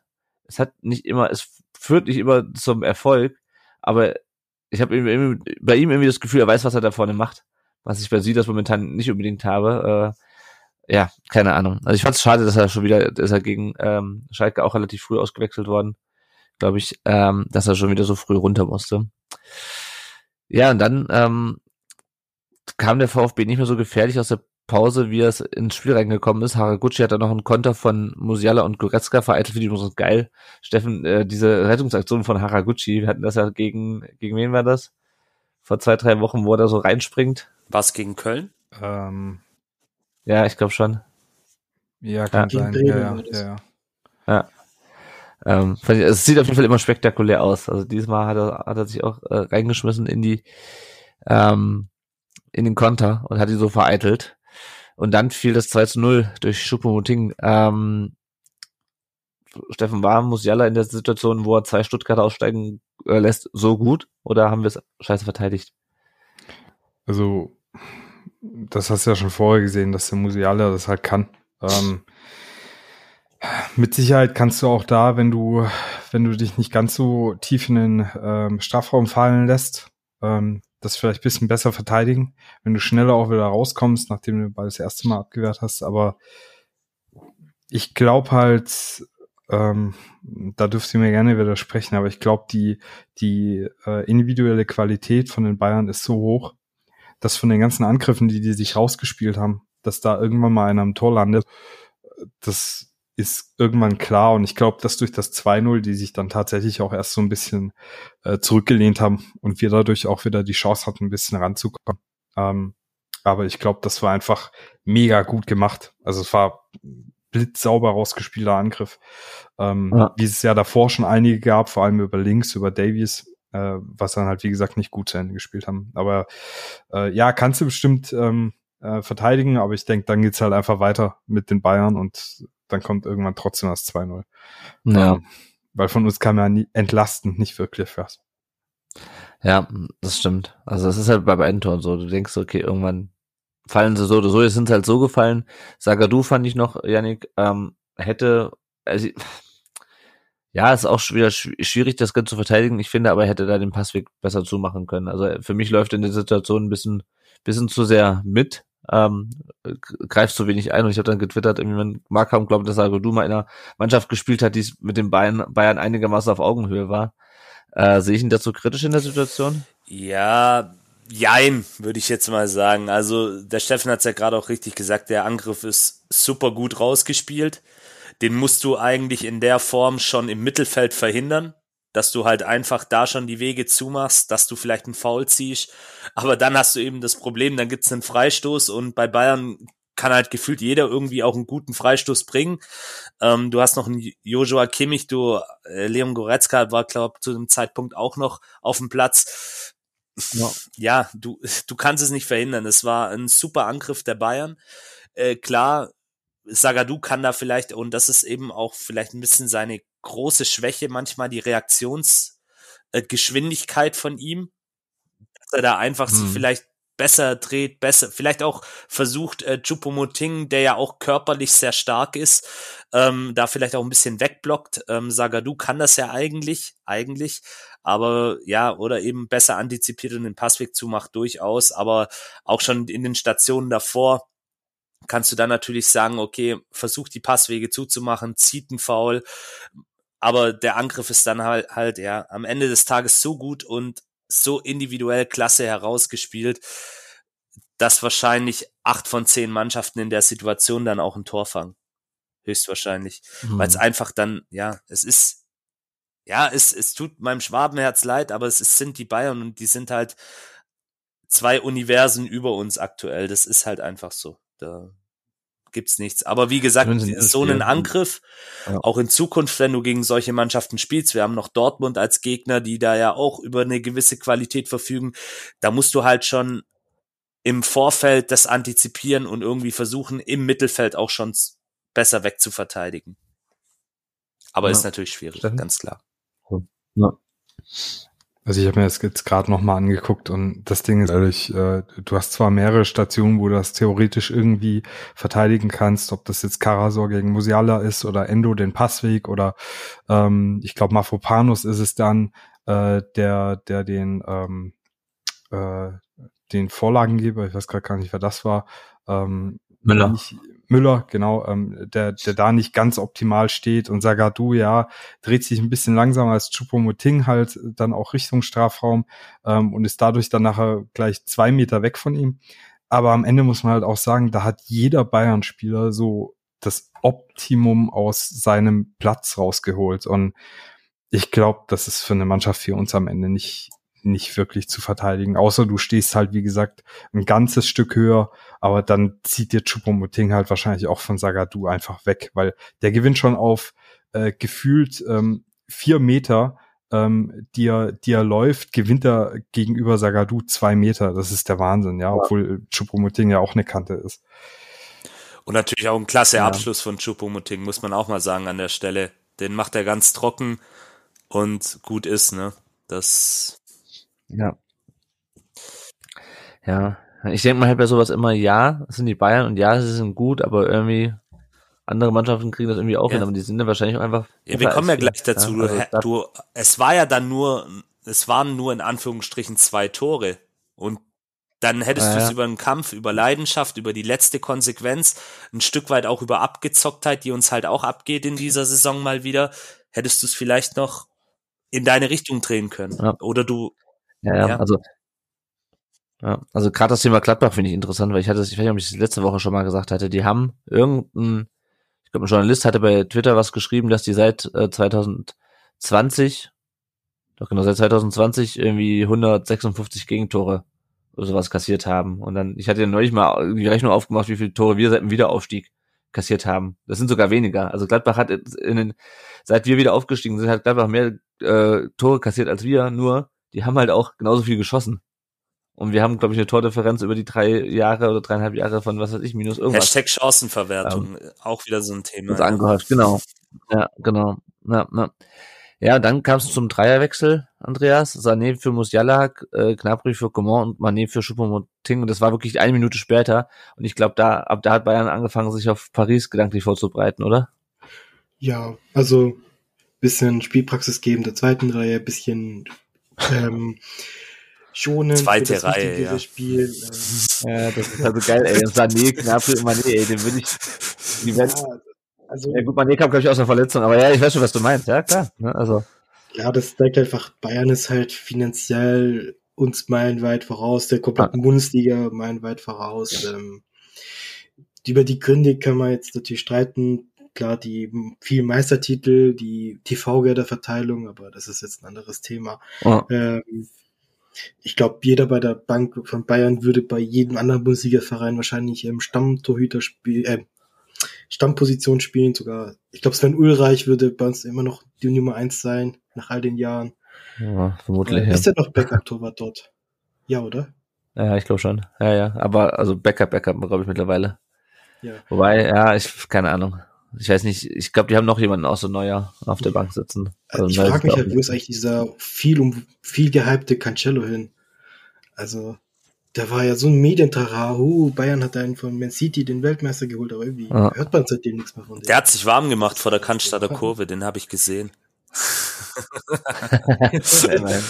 ja, er ist schon eine enorme Qualität. Ja. Also man sieht's ja, ich glaube, ich habe selten erlebt, dass eine Mannschaft so gewechselt hat wie Bayern in diesem Spiel. Also solche drei Granatenspieler dann mal gebracht hat. Also das, ich will jetzt nicht zu sehr hier in Bayern äh, Schwärmerei äh, fallen, aber das ist halt schon, das, das sind halt einfach drei Weltstars, ne? Das muss man halt auch mal sagen. Also drei ja. Spieler mit internationaler Klasse. Da, ja. Ich, ich, muss, ich muss dazu sagen, diese, diese Wechsel zu den Fünfer weg, zu fünf statt drei Wechseln, davon profitieren halt so große Teams viel, viel, viel mehr als zum Beispiel der VfB. Weil die, die ja. können sich da Weltstar von Weltstar aussuchen, ähm, die werden belohnt für Kadertiefe und wir können es einfach nicht schlechtweg leisten, fünf zusätzliche Bundesliga-Stammspieler ähm, auf die Bank zu tun, weil wir sonst keine, keine Stärke auf den auf der Stammelf hätten. Ähm, ah. Ich verstehe, was ich meine. Ja, naja, naja, auf jeden Fall. Der VfB hat auch nochmal gewechselt, nachdem fand ich dann das Spiel ziemlich verflacht ist nach dem 2-0. Äh, Perea, Steffen, äh, den du schon zur Pause gefordert hattest, kam dann für Silas rein. Äh, Tomas für Fürich, über Perea sprechen wir gleich noch. Wie fandst du Fürich in dem Spiel?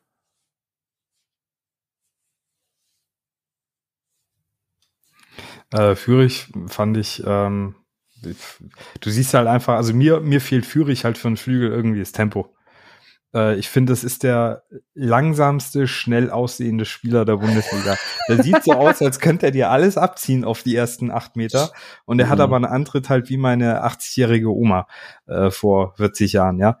Ähm, das ist, äh, weiß ich nicht. Also, Fürich hat ja zuletzt sich so ein bisschen gefangen, ja, auch wenn er immer wieder die falschen Entscheidungen trifft, aber ich fand ihn jetzt in dem Spiel auch der hat ja gegen Stanisic keinen Stich gesehen irgendwie. Also ja. jedes Laufduell verloren.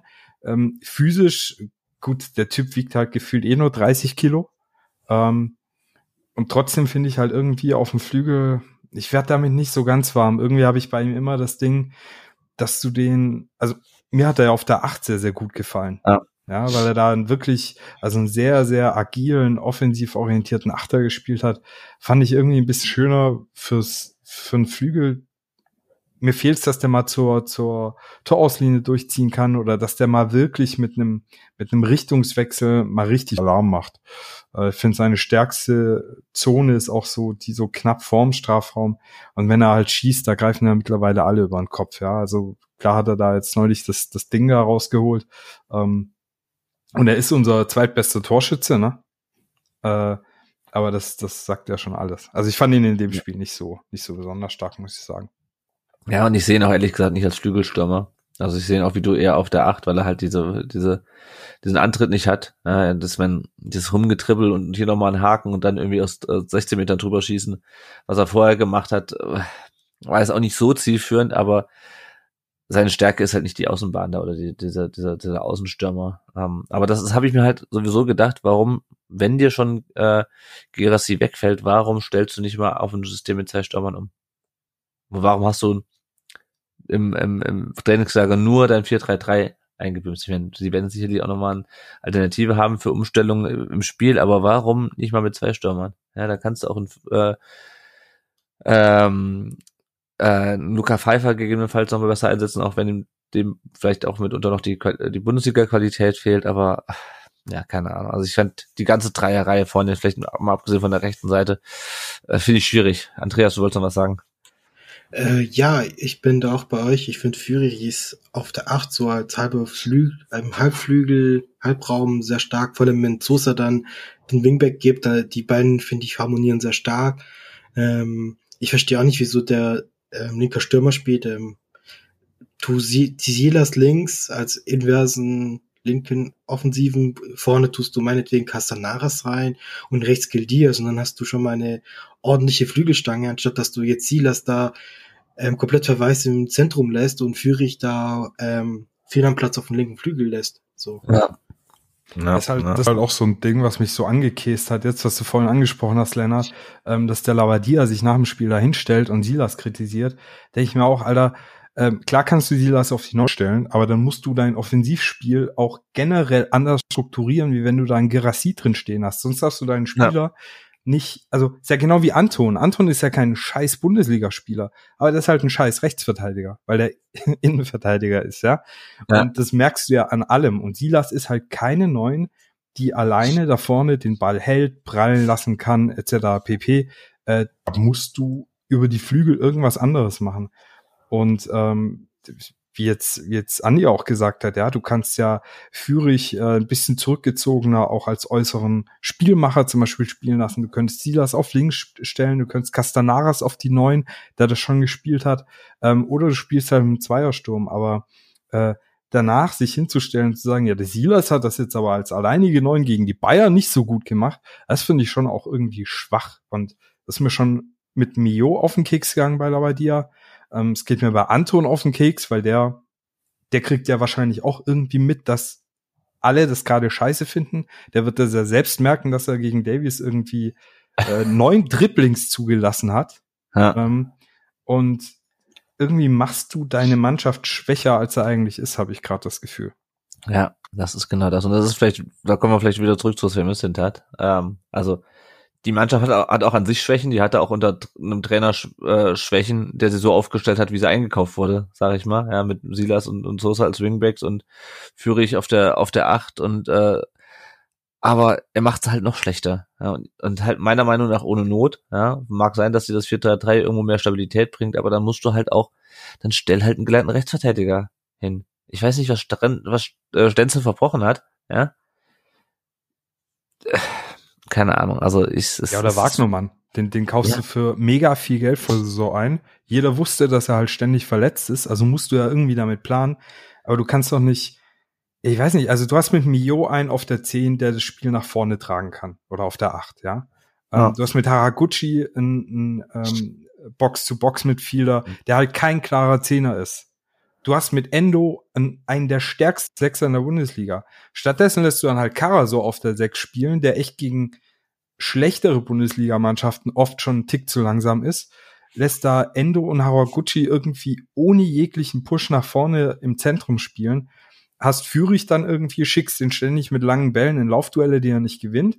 Stellst dir das auf die Neun, der da völlig verloren ist. Und rechts hast du dann Gildias, der sich halt jeden Ball auf den linken Fuß erstmal legen muss auch nie durchzieht und halt generell sich erstmal an die Bundesliga gewöhnen muss. Ja. Ich check's gerade nicht. Also das ist auch das, äh, Andreas hat ja vorhin gesagt, er sieht da nicht so schwarz, aber das ist das, warum ich gerade irgendwie nicht so positiv in die nähere Zukunft äh, blick, weil, also ich glaube, Labadia holt da halt nicht mehr so viel raus und ob da jetzt nochmal ein Trainerwechsel so viel hilft, weiß ich halt auch nicht.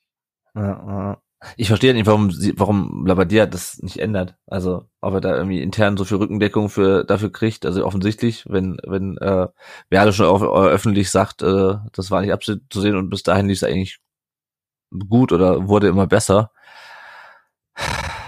Ja, also ich, also eigentlich kurz nach dem Schalke-Spiel musstest du was ändern und ich mich wundert so ein bisschen, dass da so gar nichts passiert ist. Und ähm, ja, wir haben es ja gerade ein bisschen auch ähm, die sind die Aufstellung mal durchgegangen. Ähm, naja. Die beiden haben dann nochmal gewechselt in der 82. Grafenberg kam für Goretzka, Pavard, unser ehemaliger Innenverteidiger für Müller. Dann in der 85. Minute der VfB mit dem weiteren Wechsel Mio kam dann für Karasor äh, auch wieder relativ spät und äh, Nate, Nate für, für Sagadu, über Karasor und Sagadu haben wir schon ausführlich, ausführlich gesprochen. Und dann kam äh, Perea an eine sehr schöne Flanke von Tomasch rein, von der linken Seite mit, mit rechts reingeschlagen und köpft in das lange Eck. Andreas, hübsches Tor, oder? Warum nicht immer so? Ja, ähm, es war echt schon nicht, ich, ich freue mich über für beide, dass Tomasch eigentlich eine Torbeteiligung hat. Äh, für Pereira, dass er auch endlich in der Bundesliga trifft. Ich glaube, das war sein erstes Tor in der Bundesliga. Oder? Ja. Also, glaub, ja. Bayern. Ja. Ähm, kann man mal machen. Ähm, hat mich auf jeden Fall gefreut und ja, ich, da war auch wieder die Hoffnung da, ne? Da, da bin ich komplett an die Decke gegangen und da hat mir die Seele aus dem Leib geschrien. Ähm, und das war halt auch einer dieser Tore, die, die, wenn man sich überlegt, wie viele klare Torschuss wir in den letzten zehn Spielen eigentlich vergeigt haben und dann so ein Kopfballtor reinmachen. Warum nicht immer so? Warum nicht immer so, ja. frage ich mich dann. Na, na, na. Und war vielleicht auch das Ergebnis davon, dass die Bayern wirklich ein paar Gänge zu viel zurückgeschaltet haben. Ähm, ja, das ist immer gefährlich. Also, das finde ich immer, das ist immer das Gute, wenn Bayern 2-0 führt, dann kann man eigentlich, sollte man erst recht pushen, weil die, die, ja. die legen sich erstmal zurück. Und wenn man dann das, den Anschlusstor macht, dann ist man äh, kann man weiter auf das Tempo drücken, während Bayern halt wieder hochschalten muss. Und das, das fällt halt vielen Mannschaften immer schwer. Ähm, ist ja damals auch Bayern gegen, gegen Gladbach schwer gefallen. Ähm, deswegen ist Gladbach so gut immer gegen Bayern. Ja. Weil die immer so nachsetzen. Ja, der VfB hat beinahe auch nochmal nachgesetzt. Äh, Kulibali dann in der 93. Minute nochmal mit einer ähm, einem Kopfball, der knapp vorbeigeht, nach einer Flanke von Endo. Und dann war das Spiel aus und der VfB hatte schon wieder verloren. Nach dem äh, Spiel letzte Woche gegen Schalke ging es diesmal 1 zu 2 aus. Wir schauen mal, was ihr, unsere Hörerinnen und Hörer auf äh, Facebook und Twitter äh, geschrieben habt zu dem Spiel. Der Joachim Spiel sagt, das Einzige, was es anzuerkennen gibt, ist wieder mal knapp verloren. Was? Äh, genau, ja. Äh, jede weitere schöne Rednerei führt dazu, dass in Frankfurt wieder genauso viel weniger gemacht wird. Dass, äh, das, was passiert? Genau, eine knappe Niederlage. Janik, wie siehst du das? Wie kann man die Leistung einordnen? wie kann man die Leistung stets bemüht. Es waren, ja, waren einige positive Aspekte. Das ist für mich auf jeden Fall diese Anfangsphase, wo sie wirklich gezeigt haben, sie wollen, sie können und dann eben diese Phase nach dem 1 zu 2, wo sie dann auch nochmal pushen, wo sie nochmal versuchen, alles nach vorne zu werfen. Und ja, diese einzelnen Aktionen, beispielsweise von einem Sagadu, der da, wie gesagt, auch wenn er da bei dem zweiten Tor vielleicht nicht ganz so glücklich aussieht, eine gute Partie gemacht hat, kommt ja auch aus einer längeren Verletzungspause jetzt. Ähm, ja, das kann man mitnehmen. Aber ansonsten, ja, die Jungs müssen einfach in ihrem Spiel klarer und pragmatischer werden. Und das sage ich ja auch schon seit Wochen. Sie müssen jetzt einfach kapieren, um was es geht im Abstiegskampf wir gucken uns ja nachher mal die Eintracht an, unseren nächsten Gegner. Das ist spielerisch auch kein leichtes Kaliber, aber durchaus eine Mannschaft, wo du, wenn du genau diese Attribute befolgst, eben auch was mitnehmen kannst am Ende des Tages. Mhm. Aber ja, ähm, wir sehen es ja auch gleich noch in den weiteren Reaktionen. Am Ende bleiben dir halt wieder null Punkte. Das ist das, was bleibt. Und auch wenn es die Bayern sind und auch wenn wir die Bayern jetzt das ein oder andere Mal gelobt haben für ihre spielerische Qualität, ja, es war dann halt doch wieder mehr drin am Ende des Tages. Und Lennart, du hast es vorhin gesagt, andere Mannschaften wie Augsburg, wie die Gladbacher, die haben es bewiesen. Du kannst, wenn du mutig spielst, wenn du mental stabil bist, dann kannst du auch gegen so eine Truppe was holen. Aber das sind unsere Jungs nicht und einzelne Spieler sind nicht in Form, siehe Silas, dann wird's halt einfach schwer. Und Girassi fehlt halt ganz enorm. Das darf man auch nicht unter den Tisch fallen lassen. Ja, ja klar. Ja. Der Ray Bucanero schreibt, der Christoph, der wäre auch vor ein paar Folgen zu Gast, man kann jetzt wieder den Sarkasmus rausholen, typisch VfB, warum nicht so gegen Schalke? Man kann aber auch anerkennen, dass sie sich heute zerrissen haben und feststellen, dass in dieser Mannschaft trotz mancher individueller Stärke einiges fehlt und der äh, Fliege schreibt oder der die Fliege on Westable auf Twitter äh, schreibt verloren, null Punkte, alles andere interessiert spätestens nächste Woche niemanden mehr.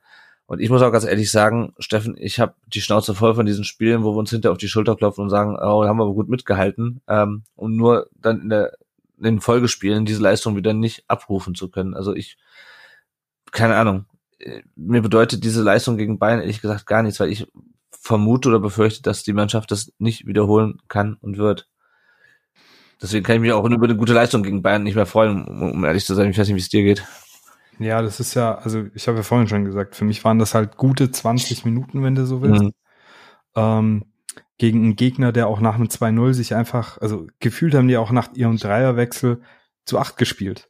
Da kam ja nichts von den Neuen. Ja. Gravenberg hat ja auch nur Bälle verloren und Pavard war, habe ich gar nicht gesehen. Ähm, und ja, jetzt hast du da halt gegen eine Bombenmannschaft irgendwie knapp verloren, hättest ja wie gesagt vielleicht mit viel Glück noch irgendwie ein 2-2 erzielt.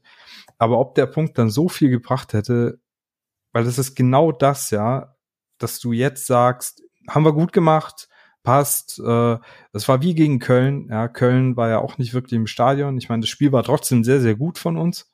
Ja. Ähm, aber dann hast du halt wirklich ein Sechs-Punkte-Spiel. Schalke hat sogar quasi ein Neun-Punkte-Spiel, weil wenn die das verloren hätten, wären die ja quasi weg gewesen. Ja. Ähm, und du zeigst eine der miserabelsten Saisonleistungen.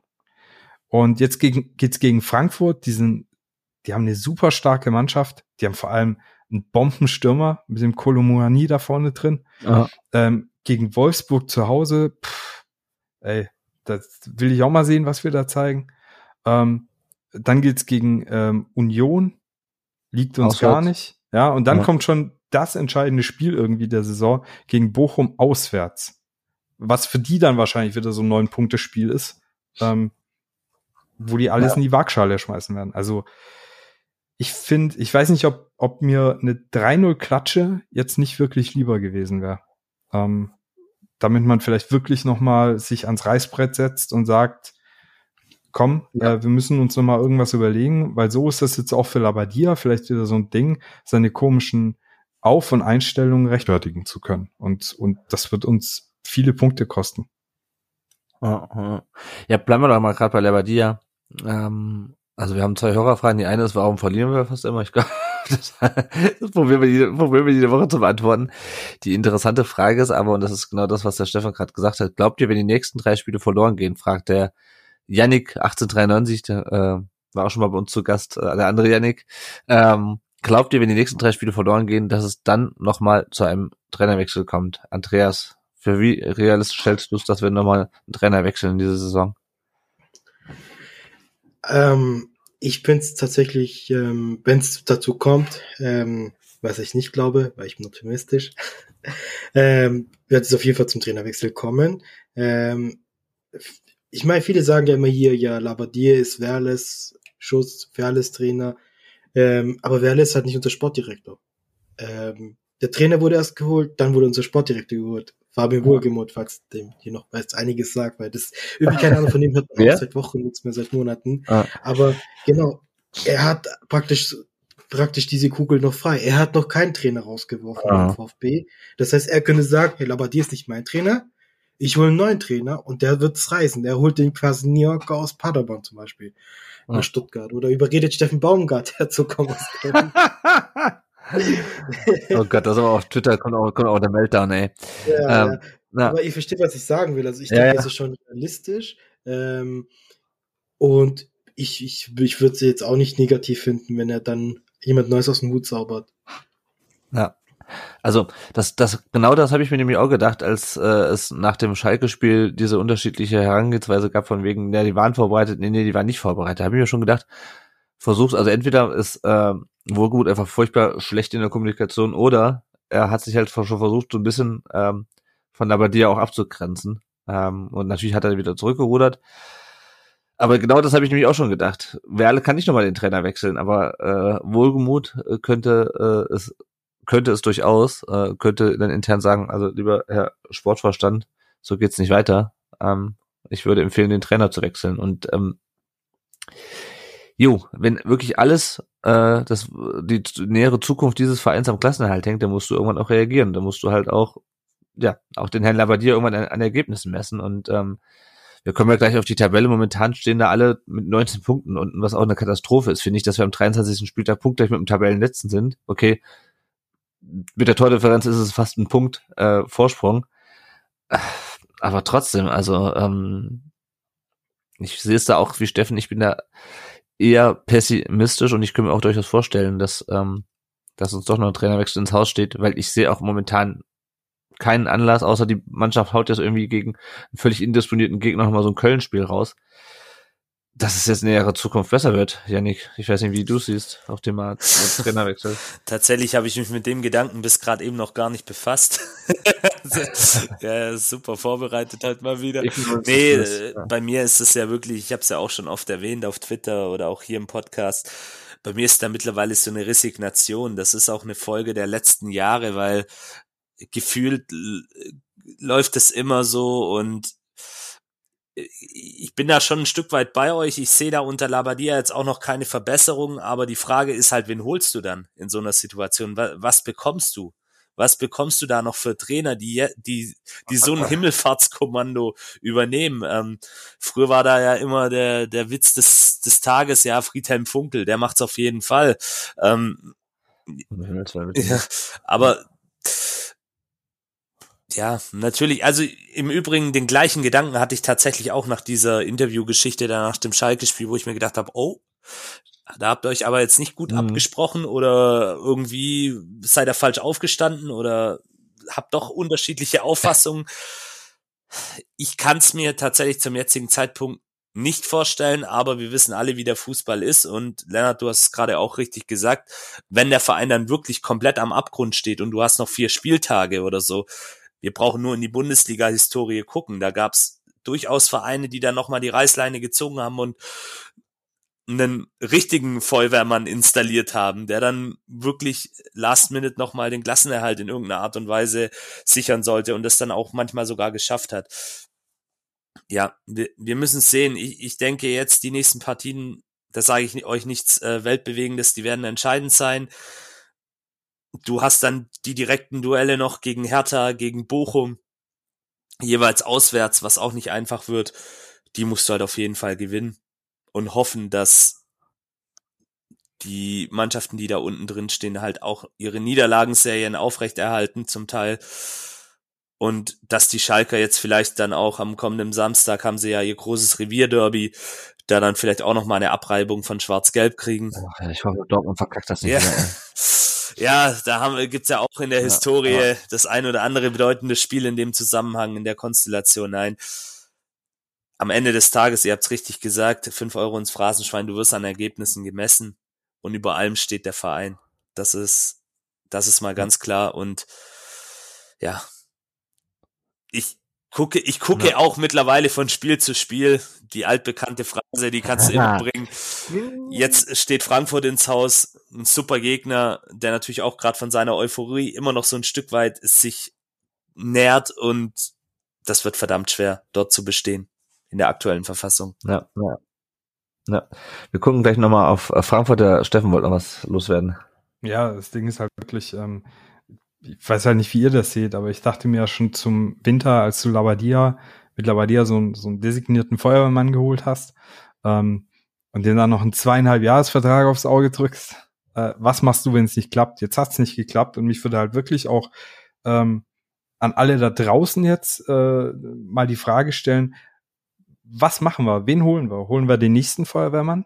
Was macht der dann anders? Also, du hast ja, ja, kaum noch Patronen. Was du machen kannst, ist, du wechselst einen Trainer und holst noch einen Feuerwehrmann, der halt um 6.30 Uhr trainieren lässt und mit drei Einheiten am Tag. Ähm, oder Labadia bekommt noch die Chance, irgend so ein bescheuertes Kurztrainingslager auf Malle zu machen. Gottes ähm, Willen. weil irgendeinen, irgendeinen ähm, Impuls musst du ja geben. Ah. Und, und so viele Chancen hast du nicht. Oder du bist halt wirklich mutig und sagst, hey, fuck it, ob wir es schaffen oder nicht. Ähm, wir ziehen jetzt Nico Willig hoch und der soll die nächsten zwei Jahre unser Trainer werden. Oder wir holen, mein Wunschkandidat wäre ja, wäre der Stamm von, von der zweiten von Freiburg. Ähm, ja. Holst halt irgendwie wirklich jemand, der wieder für einen Weg stehen kann. Aber das traue ich den Nasen, die da gerade am Werk sind, nicht zu. Äh, mhm. Ich bin wirklich überfragt, was du jetzt halt machen kannst. Außer, dass du vielleicht in der Formation was umstellst, dich mehr nach den Stärken deiner Spieler richtest. Aber ich weiß auch nicht, wie, wie Andreas das sieht. Er hat äh, Kwasniok gesagt von, von Paderborn. Aber da hast du halt auch wieder einen, wo du nicht weißt, kann der Bundesliga. Ähm, und mich würde wirklich interessieren, was die Leute da draußen denken. Ja. Wen holt man, wenn Labadia geht? Oder sagst du halt einfach, okay, verschissen, wir ziehen die Saison jetzt halt einfach mit ihm durch. Ja, ja, ja, schickt uns mal, schickt uns mal Vorschläge. Vorschläge. Tatsächlich, ich hätte auch einen Wunschkandidat. ich hätte auch einen Wunschkandidat. Ja, ja, ja, ja aber, aber da werde ich oft belächelt ja. dafür. Frank Schmidt von Heidenheim. Ja, ich weiß, ich weiß, der ist da schon. Der kommt ja, nicht. ich weiß, aber wenn ich jetzt so einen Wunsch hätte und wenn ich ihn beeinflussen könnte, was ja. ich ja nicht kann, dann würde ich sagen, lieber Frank, fahr mal die A8 entlang, Richtung Stuttgart. Da gibt's auch einen tollen Verein und ja, auch der Herr Stamm von der zweiten von Freiburg, auch ein sehr interessanter Typ, der halt auch so ein bisschen für so einen Weg stehen könnte. Frank Schmidt vielleicht auch schon ein bisschen eher das Modell abgehalftert, aber auch ein, ein Trainer, der es immer wieder schafft, sich neu zu erfinden. Ähm, auch ein Thorsten Lieberknecht bei Darmstadt, was der da leistet. Sehr, sehr respektiert. Wieso sollen die denn ja, ja, ihr habt, ihr, ihr wolltet Namen, ihr bekommt Namen. aber tatsächlich glaube ich auch, dass äh, bei den Köpfen, die da aktuell das Sagen haben, dann eher so kurzfristige Lösungen ins Haus stehen, wenn es zu einem Wechsel jetzt noch kommen sollte.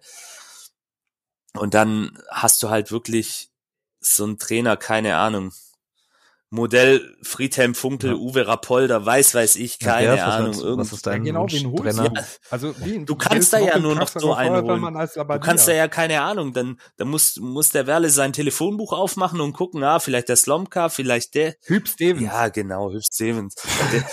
okay, dann, ich bin das auf Mallorca und genießt sein Rentnerdasein, was auch gut so ist und es sei ihm auch vergönnt. Also das, nee, aber dann kommt genau sowas. Also das, das wird dann wieder so sein und dann stehst du im Sommer wahrscheinlich wieder da, weil es dann so eine Vier-Spiele-Lösung ist ähm, und und dann kannst du dir wieder überlegen, Nico Willig wird abgeworben zwischenzeitlich von einem anderen Verein, weil er da mehr Perspektive hat. Ja, wir kennen es doch.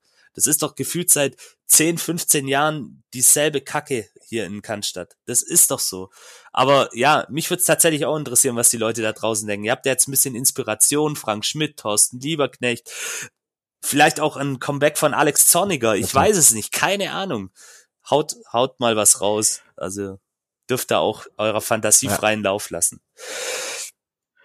Also ganz kurz, also ich, ich weiß, das sieht immer so negativ aus, aber von außen ist so ein der, ist der Trainerjob jetzt bei, bei so Vereinen jetzt wie VfB, Hamburg oder so, so Chaosclubs, die gerade ans Steigern sind, äußerst attraktiv, weil wenn du, wenn du es nicht schaffst, ist halt die Mannschaft nicht gut. Wenn du es, wenn du schaffst, bist du halt ein, King. bist du halt in den Medien, bist du halt der gehypte ja. ähm, Trainer, der die Mannschaft wieder stabilisiert hat. Und ich denke schon, dass dieser Posten attraktiv ist. Ich meine, deswegen ist ja auch zum Beispiel Wohlgemut wahrscheinlich hergekommen weil das halt eine attraktive Stelle ist, die halt auch gut bezahlt ist wahrscheinlich auch. Ja.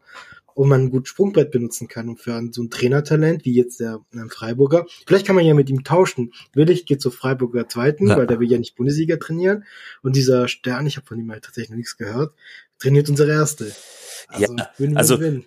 Du hast mit deiner Aussage, finde ich, teilweise recht. Bis zu einem gewissen Punkt ist es bestimmt attraktiv, aber es kann dir halt auch deine Trainerkarriere ein Stück weit zerstören, wenn du halt komplett abkackst und da dann wirklich, äh, siehe Markus Weinziel, das ist, glaube ich, ein ganz gutes Beispiel. Ja. Der hat sich mit seinen Engagements bei Schalke und Stuttgart, glaube auch keinen Gefallen getan.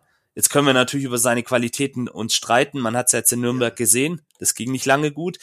Aber das ist, glaube ich, schon ein zweischneidiges Schwert. Aber klar, ist es natürlich immer noch attraktiv, weil diese Vereine wie der HSV, wie der FC Schalke, wie der VfB Stuttgart immer noch eine gewisse Strahlkraft und einen gewissen Namen einfach haben. Und es liest sich natürlich gut im Lebenslauf.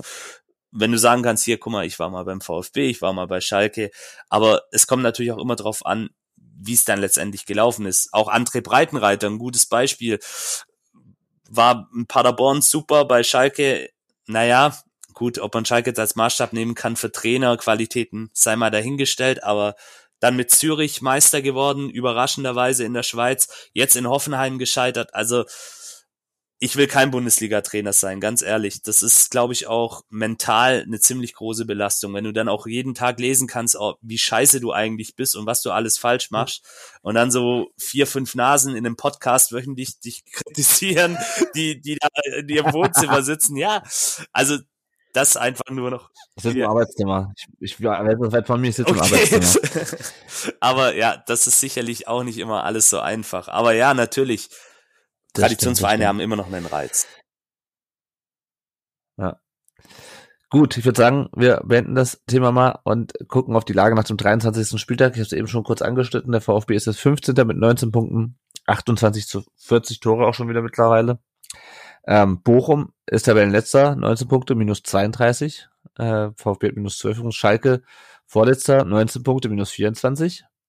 Äh, Hoffenheim äh, drittletzter, 19 Punkte minus 13, VfB ein Tor besser. Äh, da hat äh, das geholfen, dass wir noch das Tor geschossen haben. Ähm, ja, und die Hertha ist ein Punkt vor uns mit 20 Punkten. Minus 16 Tore. Also wie gesagt, gegenüber Schalke und Bochum hast du, glaube ich, auch mit der Tordifferenz einen gewissen Vorsprung. Trotzdem ist es natürlich, also pff, du könntest halt auch in zwei Wochen gut und gerne letzter sein. Ne? Ähm, und das ist halt schon heftig, finde ich. Es geht, wie gesagt, gegen Frankfurt, danach dann ähm, gegen Wolfsburg, dann ist mal wieder eine Länderspielpause. Und dann geht's zu Union Berlin und äh, die Frankfurter, die stehen aktuell mit 39 Punkten auf Platz 6, drei Punkte hinter einem äh, Champions League Platz. In der Champions League sind sie auch noch aktiv. Sie spielen am 15. nächste Woche in Neapel, vermutlich ohne Fans, wie sich das jetzt äh, herausgestellt hat. Und die haben nur eins ihrer letzten fünf Pflichtspiele gewonnen, nämlich 2-0 gegen Bremen äh, haben äh, das Hinspiel gegen Neapel verloren, haben auch gegen Wolfsburg am Wochenende nur in Anführungsstrichen 2-2 gespielt. Ich fürchte aber, dass es trotzdem für uns reichen dürfte. Kolomwani mit elf Tor, äh, Toren der äh, oder Kolomwani wird glaube ich ausgesprochen, der beste Torschütze, Kamada und Lindström mit jeweils sieben Toren.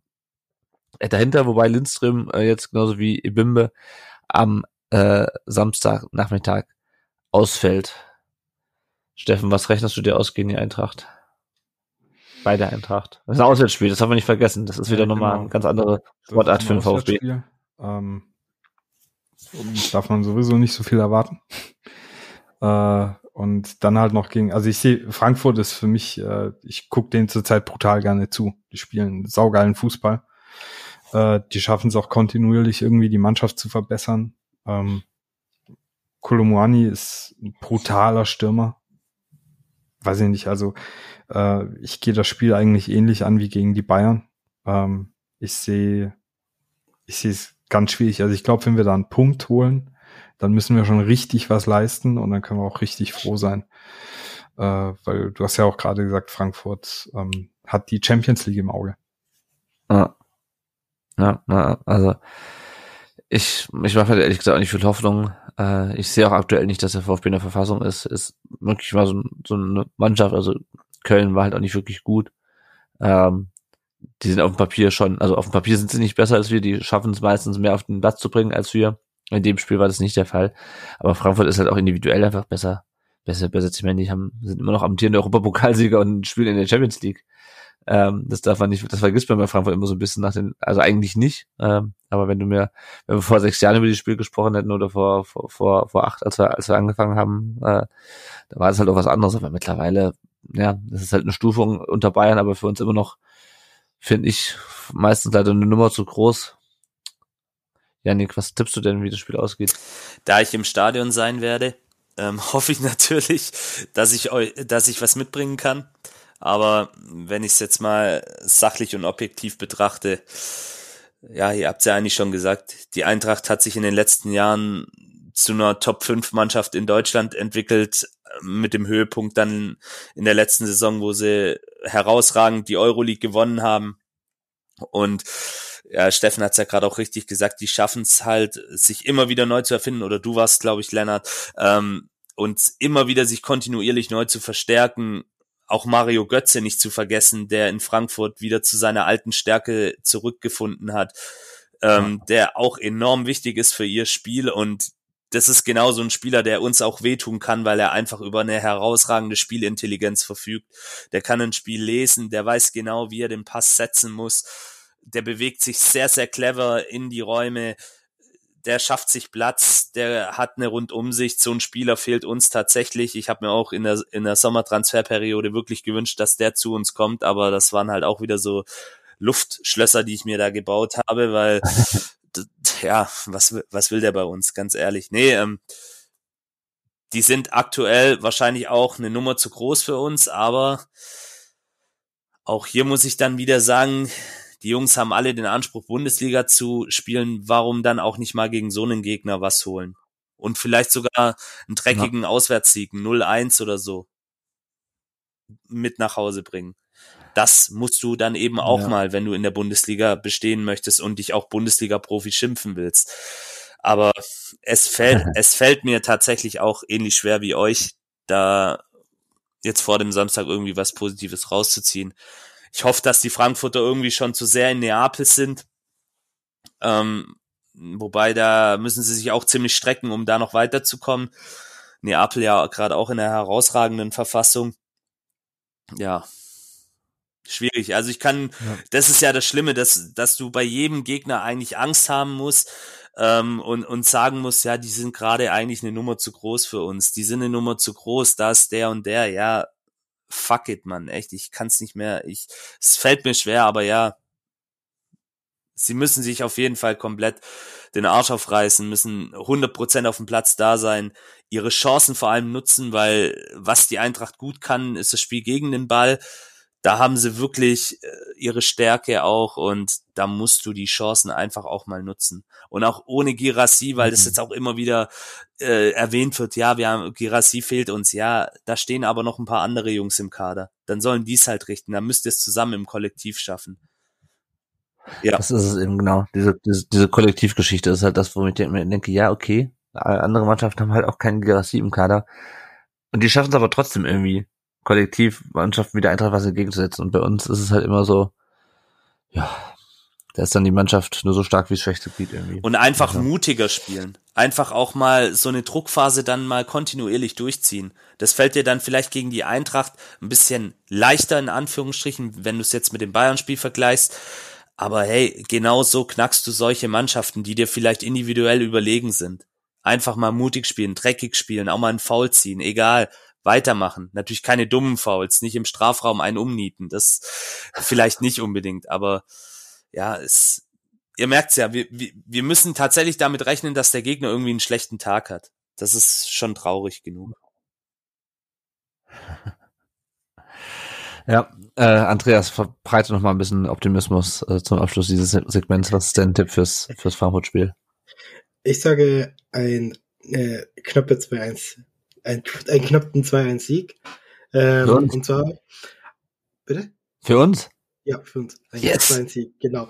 Und zwar aus folgenden Gründen. Ähm, Frankfurt ist verletzungsgeplagt. Frankfurt fällt so ein bisschen auseinander, hat man das Gefühl, Daichi Kamada ist jetzt ähm, auf dem Abschwung nach Dortmund.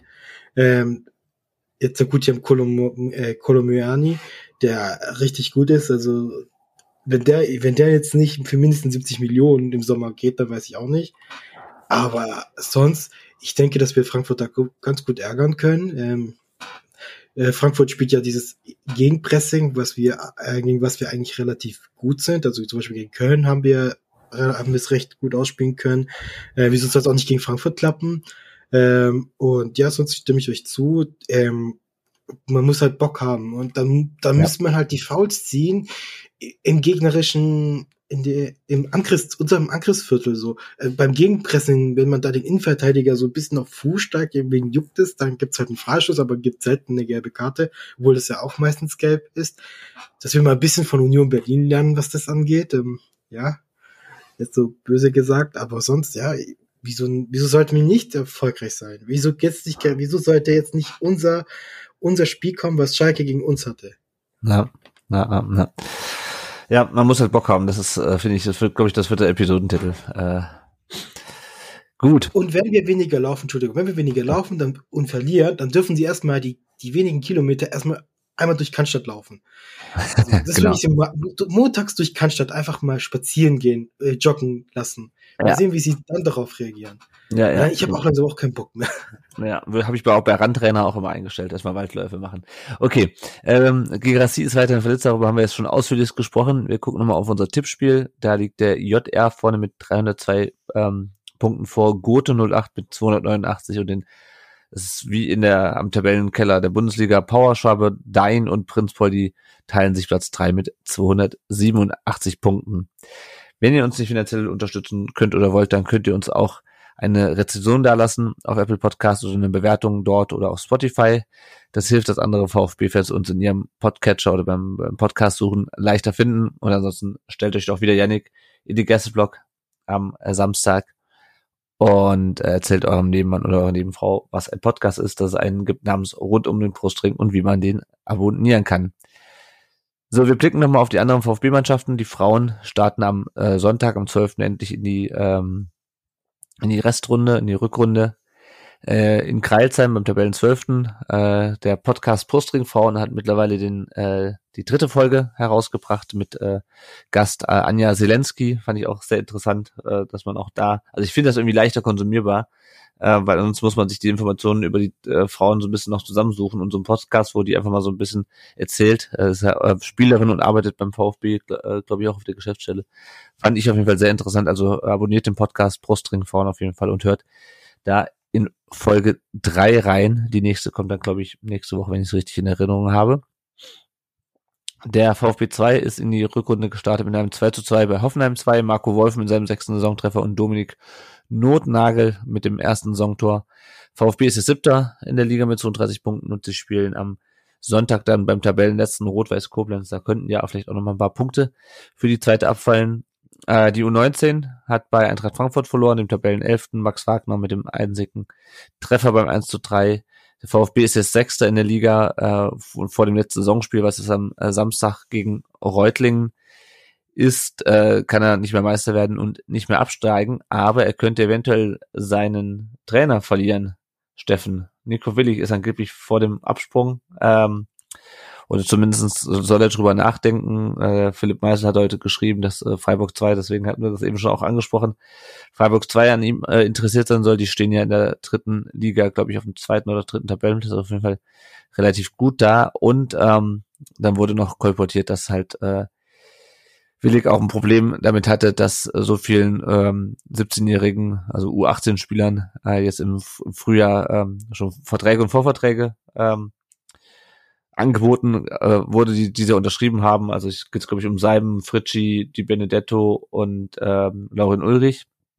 Und generell die Ausrichtung im NLZ-Bereich störe ihn, so zumindest die Vermutung vom äh, Kicker, von Benny Hofmann und auch vom ähm, vom Philipp Meisel. Deswegen gehe ich davon aus, wenn zwei so seriöse Journalisten das berichten, dass da irgendwas dran ist. Was machst du da draus, Steffen? Ja, ähm, ich hatte auf Twitter dazu heute auch geschrieben, dass äh, Alex Werle mir im persönlichen Gespräch gesagt hat, äh, dass er, als er kam, relativ verwundert darüber war, dass eben unsere Top-Talente noch keine langfristigen Verträge hatten. Ähm, ich schätze, dass es da Absprachen gab, dass man halt erst ab der U19 dann die Profiverträge gibt und dass äh, Werle das dann halt geändert hat und dass er dann die Order an Misslintat hatte, dass er die Verträge verlängern soll. Ähm, Warum das willig aufstößt, weiß ich nicht. Vielleicht ziehen die seither im Training nicht so mit. Vielleicht war das ein bisschen so eine Prinzipiensache. Ich finde es super schade, weil ich fand, äh, also Nico Willig ist eine Institution bei uns ja. bei VfB mittlerweile. Ähm, hat auch damals super Arbeit mit der ersten Mannschaft gemacht. Ähm, der wird auf jeden Fall seinen Weg gehen und vor allem, wenn er Bock hat auf den Herrenbereich, das war ja immer so ein bisschen Diskussion, der wollte ja, damals auch wieder zurück in die Jugend. Äh, ja. Und wenn er jetzt zu Freiburg 2 wechselt, wo eben gerade mein Wunschkandidat Thomas Stamm Cheftrainer ist, ist halt die Frage, was macht Stamm demnächst? Der ähm, hat die zweite von Freiburg auf den zweiten Rang in der dritten Liga geführt. Äh, und ja, es wäre halt schade, wenn wir da jetzt wieder einen, guten Trainer verlieren. Klar, jetzt kann man sagen, ja, sieben Jahre, der will sich verändern, bliblablub. Aber hey, dann geben wir ihm doch die Chance. Also, wenn, egal was passiert, ja, klar, Labadia hat Vertrag, aber mal ganz ehrlich, man sieht doch, das wird nix. Und das haben wir ja alle irgendwie im Winter schon gewusst, dass das über die Saison hinaus nix sein kann. Weil du kannst mit dem Labadia auch nix entwickeln. Wenn ich da mal dran erinnern darf, dass äh, der damals versucht hat, 2013 oder so, äh, ging das durch die Presse, irgendein neues Spielsystem zu implementieren, bis die Mannschaft auf die Barrikaden gegangen ist und keinen Bock drauf hatte, weil das hinten und vorne nicht funktioniert hat. Der Mann kann halt nichts entwickeln. Der kann auf gewisse Mechanismen zurückgreifen und dann läuft das gut, ja. Aber mach doch einfach, sag doch dem Nico Willig, hey komm, du bist ab der, ab der nächsten Saison unser Cheftrainer. Der macht doch einen guten Job. Dann, dann förder doch auch mal deine Trainertalente und bring die in den Profibereich. Äh, wenn du ihm schon nicht die zweite gibst, äh, weil da der Fahrenhorst vor sich hin wursteln darf, dann hol ihn halt gleich zu den Herren, weil ich glaube nicht, dass der, dass der in irgendeiner Art und Weise eine Verschlechterung gegenüber Labadia darstellt. Und ja. wenn die Mission Klassener halt scheitert, dann brauchen wir ja eh den Neuanfang. Und dann hast du mit keinem Trainer die Garantie aufzusteigen. Und warum dann nicht einen mit, mit Steigeruch, ähm, der, der vielleicht auch um die Probleme des Vereins ganz gut weiß, weil er sie von innen heraus kennt, ja. Aber wenn, wenn Willig geht, das wäre super, super schade. Ja, also ähm, ich sehe auch, ich denke auch, dass er nicht schlechter würden, machen würde als, als Labadia, vermutlich. Ja, keine Ahnung. Also die, was waren sechs oder sieben Spiele inklusive Relegation äh, 2019? Das war nicht schlecht, aber es hat mich damals auch nicht vom Hocker gerissen. Und mir ist das ehrlich gesagt so ein bisschen eine zu kleine, ähm, zu kleine Datengrundlage, um zu sagen, äh, der, der rettet das hier die Klasse, weil ja, er ist ein super Jugendtrainer, ähm, aber es, es ist halt kein Automatismus, dass er halt auch im Herrenbereich funktioniert. Ne? Also ich habe ja schon halt auf Twitter auch ausführlich drüber diskutiert. Ich bin ja vielleicht auch so ein bisschen geschädigt, weil wir halt dann halt damals ähm, bei Kramny gesagt haben, ja, der war Trainer von der zweiten, nicht ganz das gleiche. Der hat ja das eine Spiel gegen Wolfsburg gewonnen und haben wir gedacht, oh ja gut, dann äh, bist du jetzt halt Cheftrainer äh, wegen wegen einem guten Spiel und ja, keine Ahnung. Also ich ja, bin Hans da. Wolf sind wir aufgestiegen und der kam ja auch aus einer U19. Ja. Also ich glaube, ähm, klar kannst du das nicht sagen, aber vielleicht müssen wir da auch mutig sein, weil sonst springen uns solche Leute halt ab. Und äh, wir sehen ja jetzt bei Wimmer, was da los ist. Der macht einen guten Job bei Wien. Ja. Ähm, den hätte er vielleicht auch bei uns gemacht. Ich sehe halt einfach nicht, dass wir über diese Saison hinaus mit Labadia zusammenarbeiten. Das ist es halt. Also ich weiß nicht, ob die, ob Wimmer oder, oder, oder Willig, wie gesagt, ob die es besser machen, aber ähm, also ob die, ob die Erfolg haben. Ob die am Ende erfolgreich wären mit dem Klassenerhalt oder gewesen wären, der Zug mit Wimmer ist ja abgefahren. Sie machen es können auf jeden Fall nicht schlechter machen als der bei dir. Ähm, bis jetzt. Also wie gesagt, ich, ich habe ja auch noch die Hoffnung, ähm, ich teile mit dem Andreas die Hoffnung, dass plötzlich äh, jetzt äh, irgendwas passiert. Die Sterne, äh, wie war das? Fredlo und und und und, äh, und Thomas äh, im Quadrat 4 Saturn irgendwas sind. Ähm, äh, und dass es richtig reinknallt gegen Frankfurt. Aber wir ich. so ein äh, Astro-Mensch für, für den Podcast. Vielleicht sollten wir, wir sollten den echt in den Podcast einladen. Sportastrologe. Jede, jede Woche, ey, das machen wir. Jede Woche soll er uns die Sterne lesen fürs nächste, fürs nächste VfB-Spiel. Das ist eine super Idee. Dafür zahlt ihr eure Patreon-Beiträge. Ich ähm, habe doch mal eine Frage kurz, Joe, ja. wenn ich reinkrieche, zu, zu der ganzen Nico, Nico Willig-Geschichte. Ähm, ich meine, bei, bei Freiburg 2 läuft es ja auch richtig gut. Die sind, glaube ich, Tabellen Zweiter oder Dritter in der dritten ja, Liga. Genau. Warum wollen sie einen neuen Trainer? Das ist eine gute Frage. Eventuell Wechsel. Also ich denke, dass der Stamm, ähm, äh, da der Streicher noch weitermacht bei Freiburg, bis er irgendwann umfällt, äh, ich schätze mal, dass der Stamm schon mehrere Angebote aus der mindestens mal der zweiten Bundesliga hat, weil der macht da seit ein paar Jahren, ich glaube seit zwei, drei Jahren wirklich einen absoluten ja. Top-Job. Okay, das klingt logisch. Na, okay. na, na.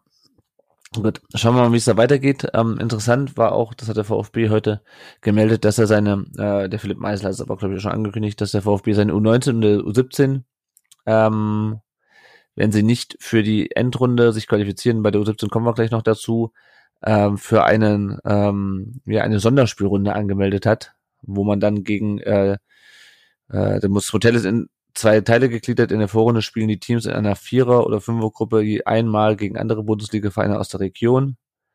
Ähm, und wer sich in dieser Phase einen der ersten beiden Plätze spielt, für den geht es im Mai in der Hauptrunden Liga A weiter. Dort treffen die beiden ersten der drei Vorrundengruppen sowie die vier Halbfinalisten um die deutsche Meisterschaft aufeinander, die die Vorrunde überspringen. Äh, also irgendwie wird es dann in die ich habe es noch nicht so richtig verstanden. Auf jeden Fall wird es irgendwie auf jeden Fall auch mit der mit der Endrunde um die Meisterschaft äh, ähm, noch integriert. Also auf jeden Fall geht es auch für die U17 noch weiter, die ja äh, nur eine einfache Runde diese Saison gespielt hat oder auch die letzten Saisons schon, weil die Liga relativ groß ist. Genau, für die U19 und die U17. Und die U17 hat ähm, weiter fröhlich Tore geschossen am Wochenende im letzten 9 zu 0 gegen den Tabellen äh, 17. Saarbrücken. Äh, Elliot Buyupi mit seinem 11. und 12. Saisontreffer, Efe Korkut, Sohn von Taifun Korkut, endlich auch mit seinen ersten Treffern für die U17, ähm, seinen ersten beiden. Elia Rau, äh, fünfter und sechster Saisontreffer, Dorian Migalisch mit seinem dritten, Homa Mahmut, äh, der Name war mir bisher noch nicht geläufig, erste Saisontor und Mike Huras mit dem 13. Saisontreffer. Der VfB ist jetzt Zweiter vor dem letzten Spieltag mit äh, 35 Punkten, punktgleich äh, mit den Bayern, aber mit einer wesentlich besseren Tordifferenz, nämlich der äh, krassen Tordifferenz von plus 54 aus 16 Spielen. Das muss doch alles mal schaffen, ey. Äh, selbst, ich meine, das ist ja jetzt nicht irgendwie so eine Wald- und Wiesenliga, die B-Union-Bundesliga. Die Bayern haben eine Tordifferenz von plus 22 und der VfB liegt zwei Punkte hinter Hoffenheim. Die spielen am Samstag äh, gegen Freiburg, haben eine Tordifferenz von plus 33 immerhin, aber das ist halt immer noch 20 weniger als der VfB. Ähm, und der VfB spielt um 13 Uhr in Augsburg am Samstag. Das heißt, sollte der VfB gewinnen und Hoffenheim nicht gewinnen, würde der VfB als Tabellenerster in die Meisterschaftsendrunde einziehen. Wenn die Hoffenheimer gewinnen, dann ist es vorbei. Aber sobald sie unentschieden spielen und der VfB gewinnt, würde der VfB nach, ähm, nach Tordifferenz vorbeiziehen. Also schauen wir mal. Äh, 13 Uhr in Augsburg, der VfB. Äh, vielleicht hat da ja auch jemand Lust hinzufahren. Es ist ja nicht ganz so weit. Äh, wenn er oder sie nicht in Frankfurt ist. So, kurz noch der Blick auf die Leihspieler. Momo CC war nicht im Kader beim 3 zu 1 von Wisla Krakau gegen GKS Katowice. Äh, Wisla Krakau ist jetzt Sechster der zweiten polnischen Liga. Wahrheit Fagir wurde immerhin nach 78 Minuten eingewechselt, als Nordsjælland, der Tabellenführer, 1 zu 2 gegen äh, Silkeborg IF verloren hat. Nordsjælland aber immer noch Tabellenführer. Matteo Klimowitz wurde nach 80 Minuten ausgewechselt. Der kommt in Mexiko zu wesentlich mehr Spielzeit. Diesmal auch beim 0 zu 2 von Atletico de San Luis gegen den Club Leon.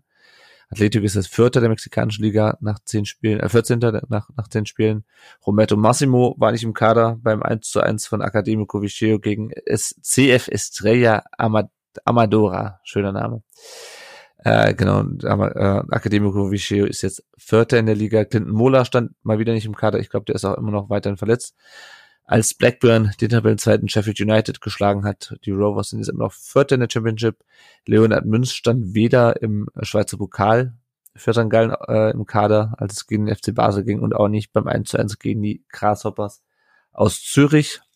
Äh, ich glaube, bei dem liegt das aber nicht an Verletzungen. Der läuft einfach ständig für die zweite Mannschaft auf, was, äh, naja, schauen wir mal am Ende der Saison, was aus dem wird. St. Gallen ist es Dritter von zehn in der Super League.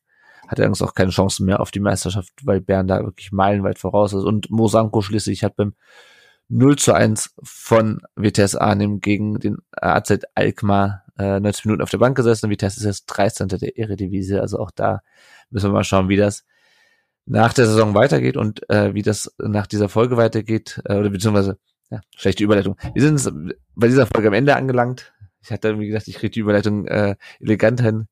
Ähm, wie es nächste Woche weitergeht, äh, hört ihr in unserer nächsten Folge, die nehmen wir nämlich nach dem Frankfurt-Spiel auf.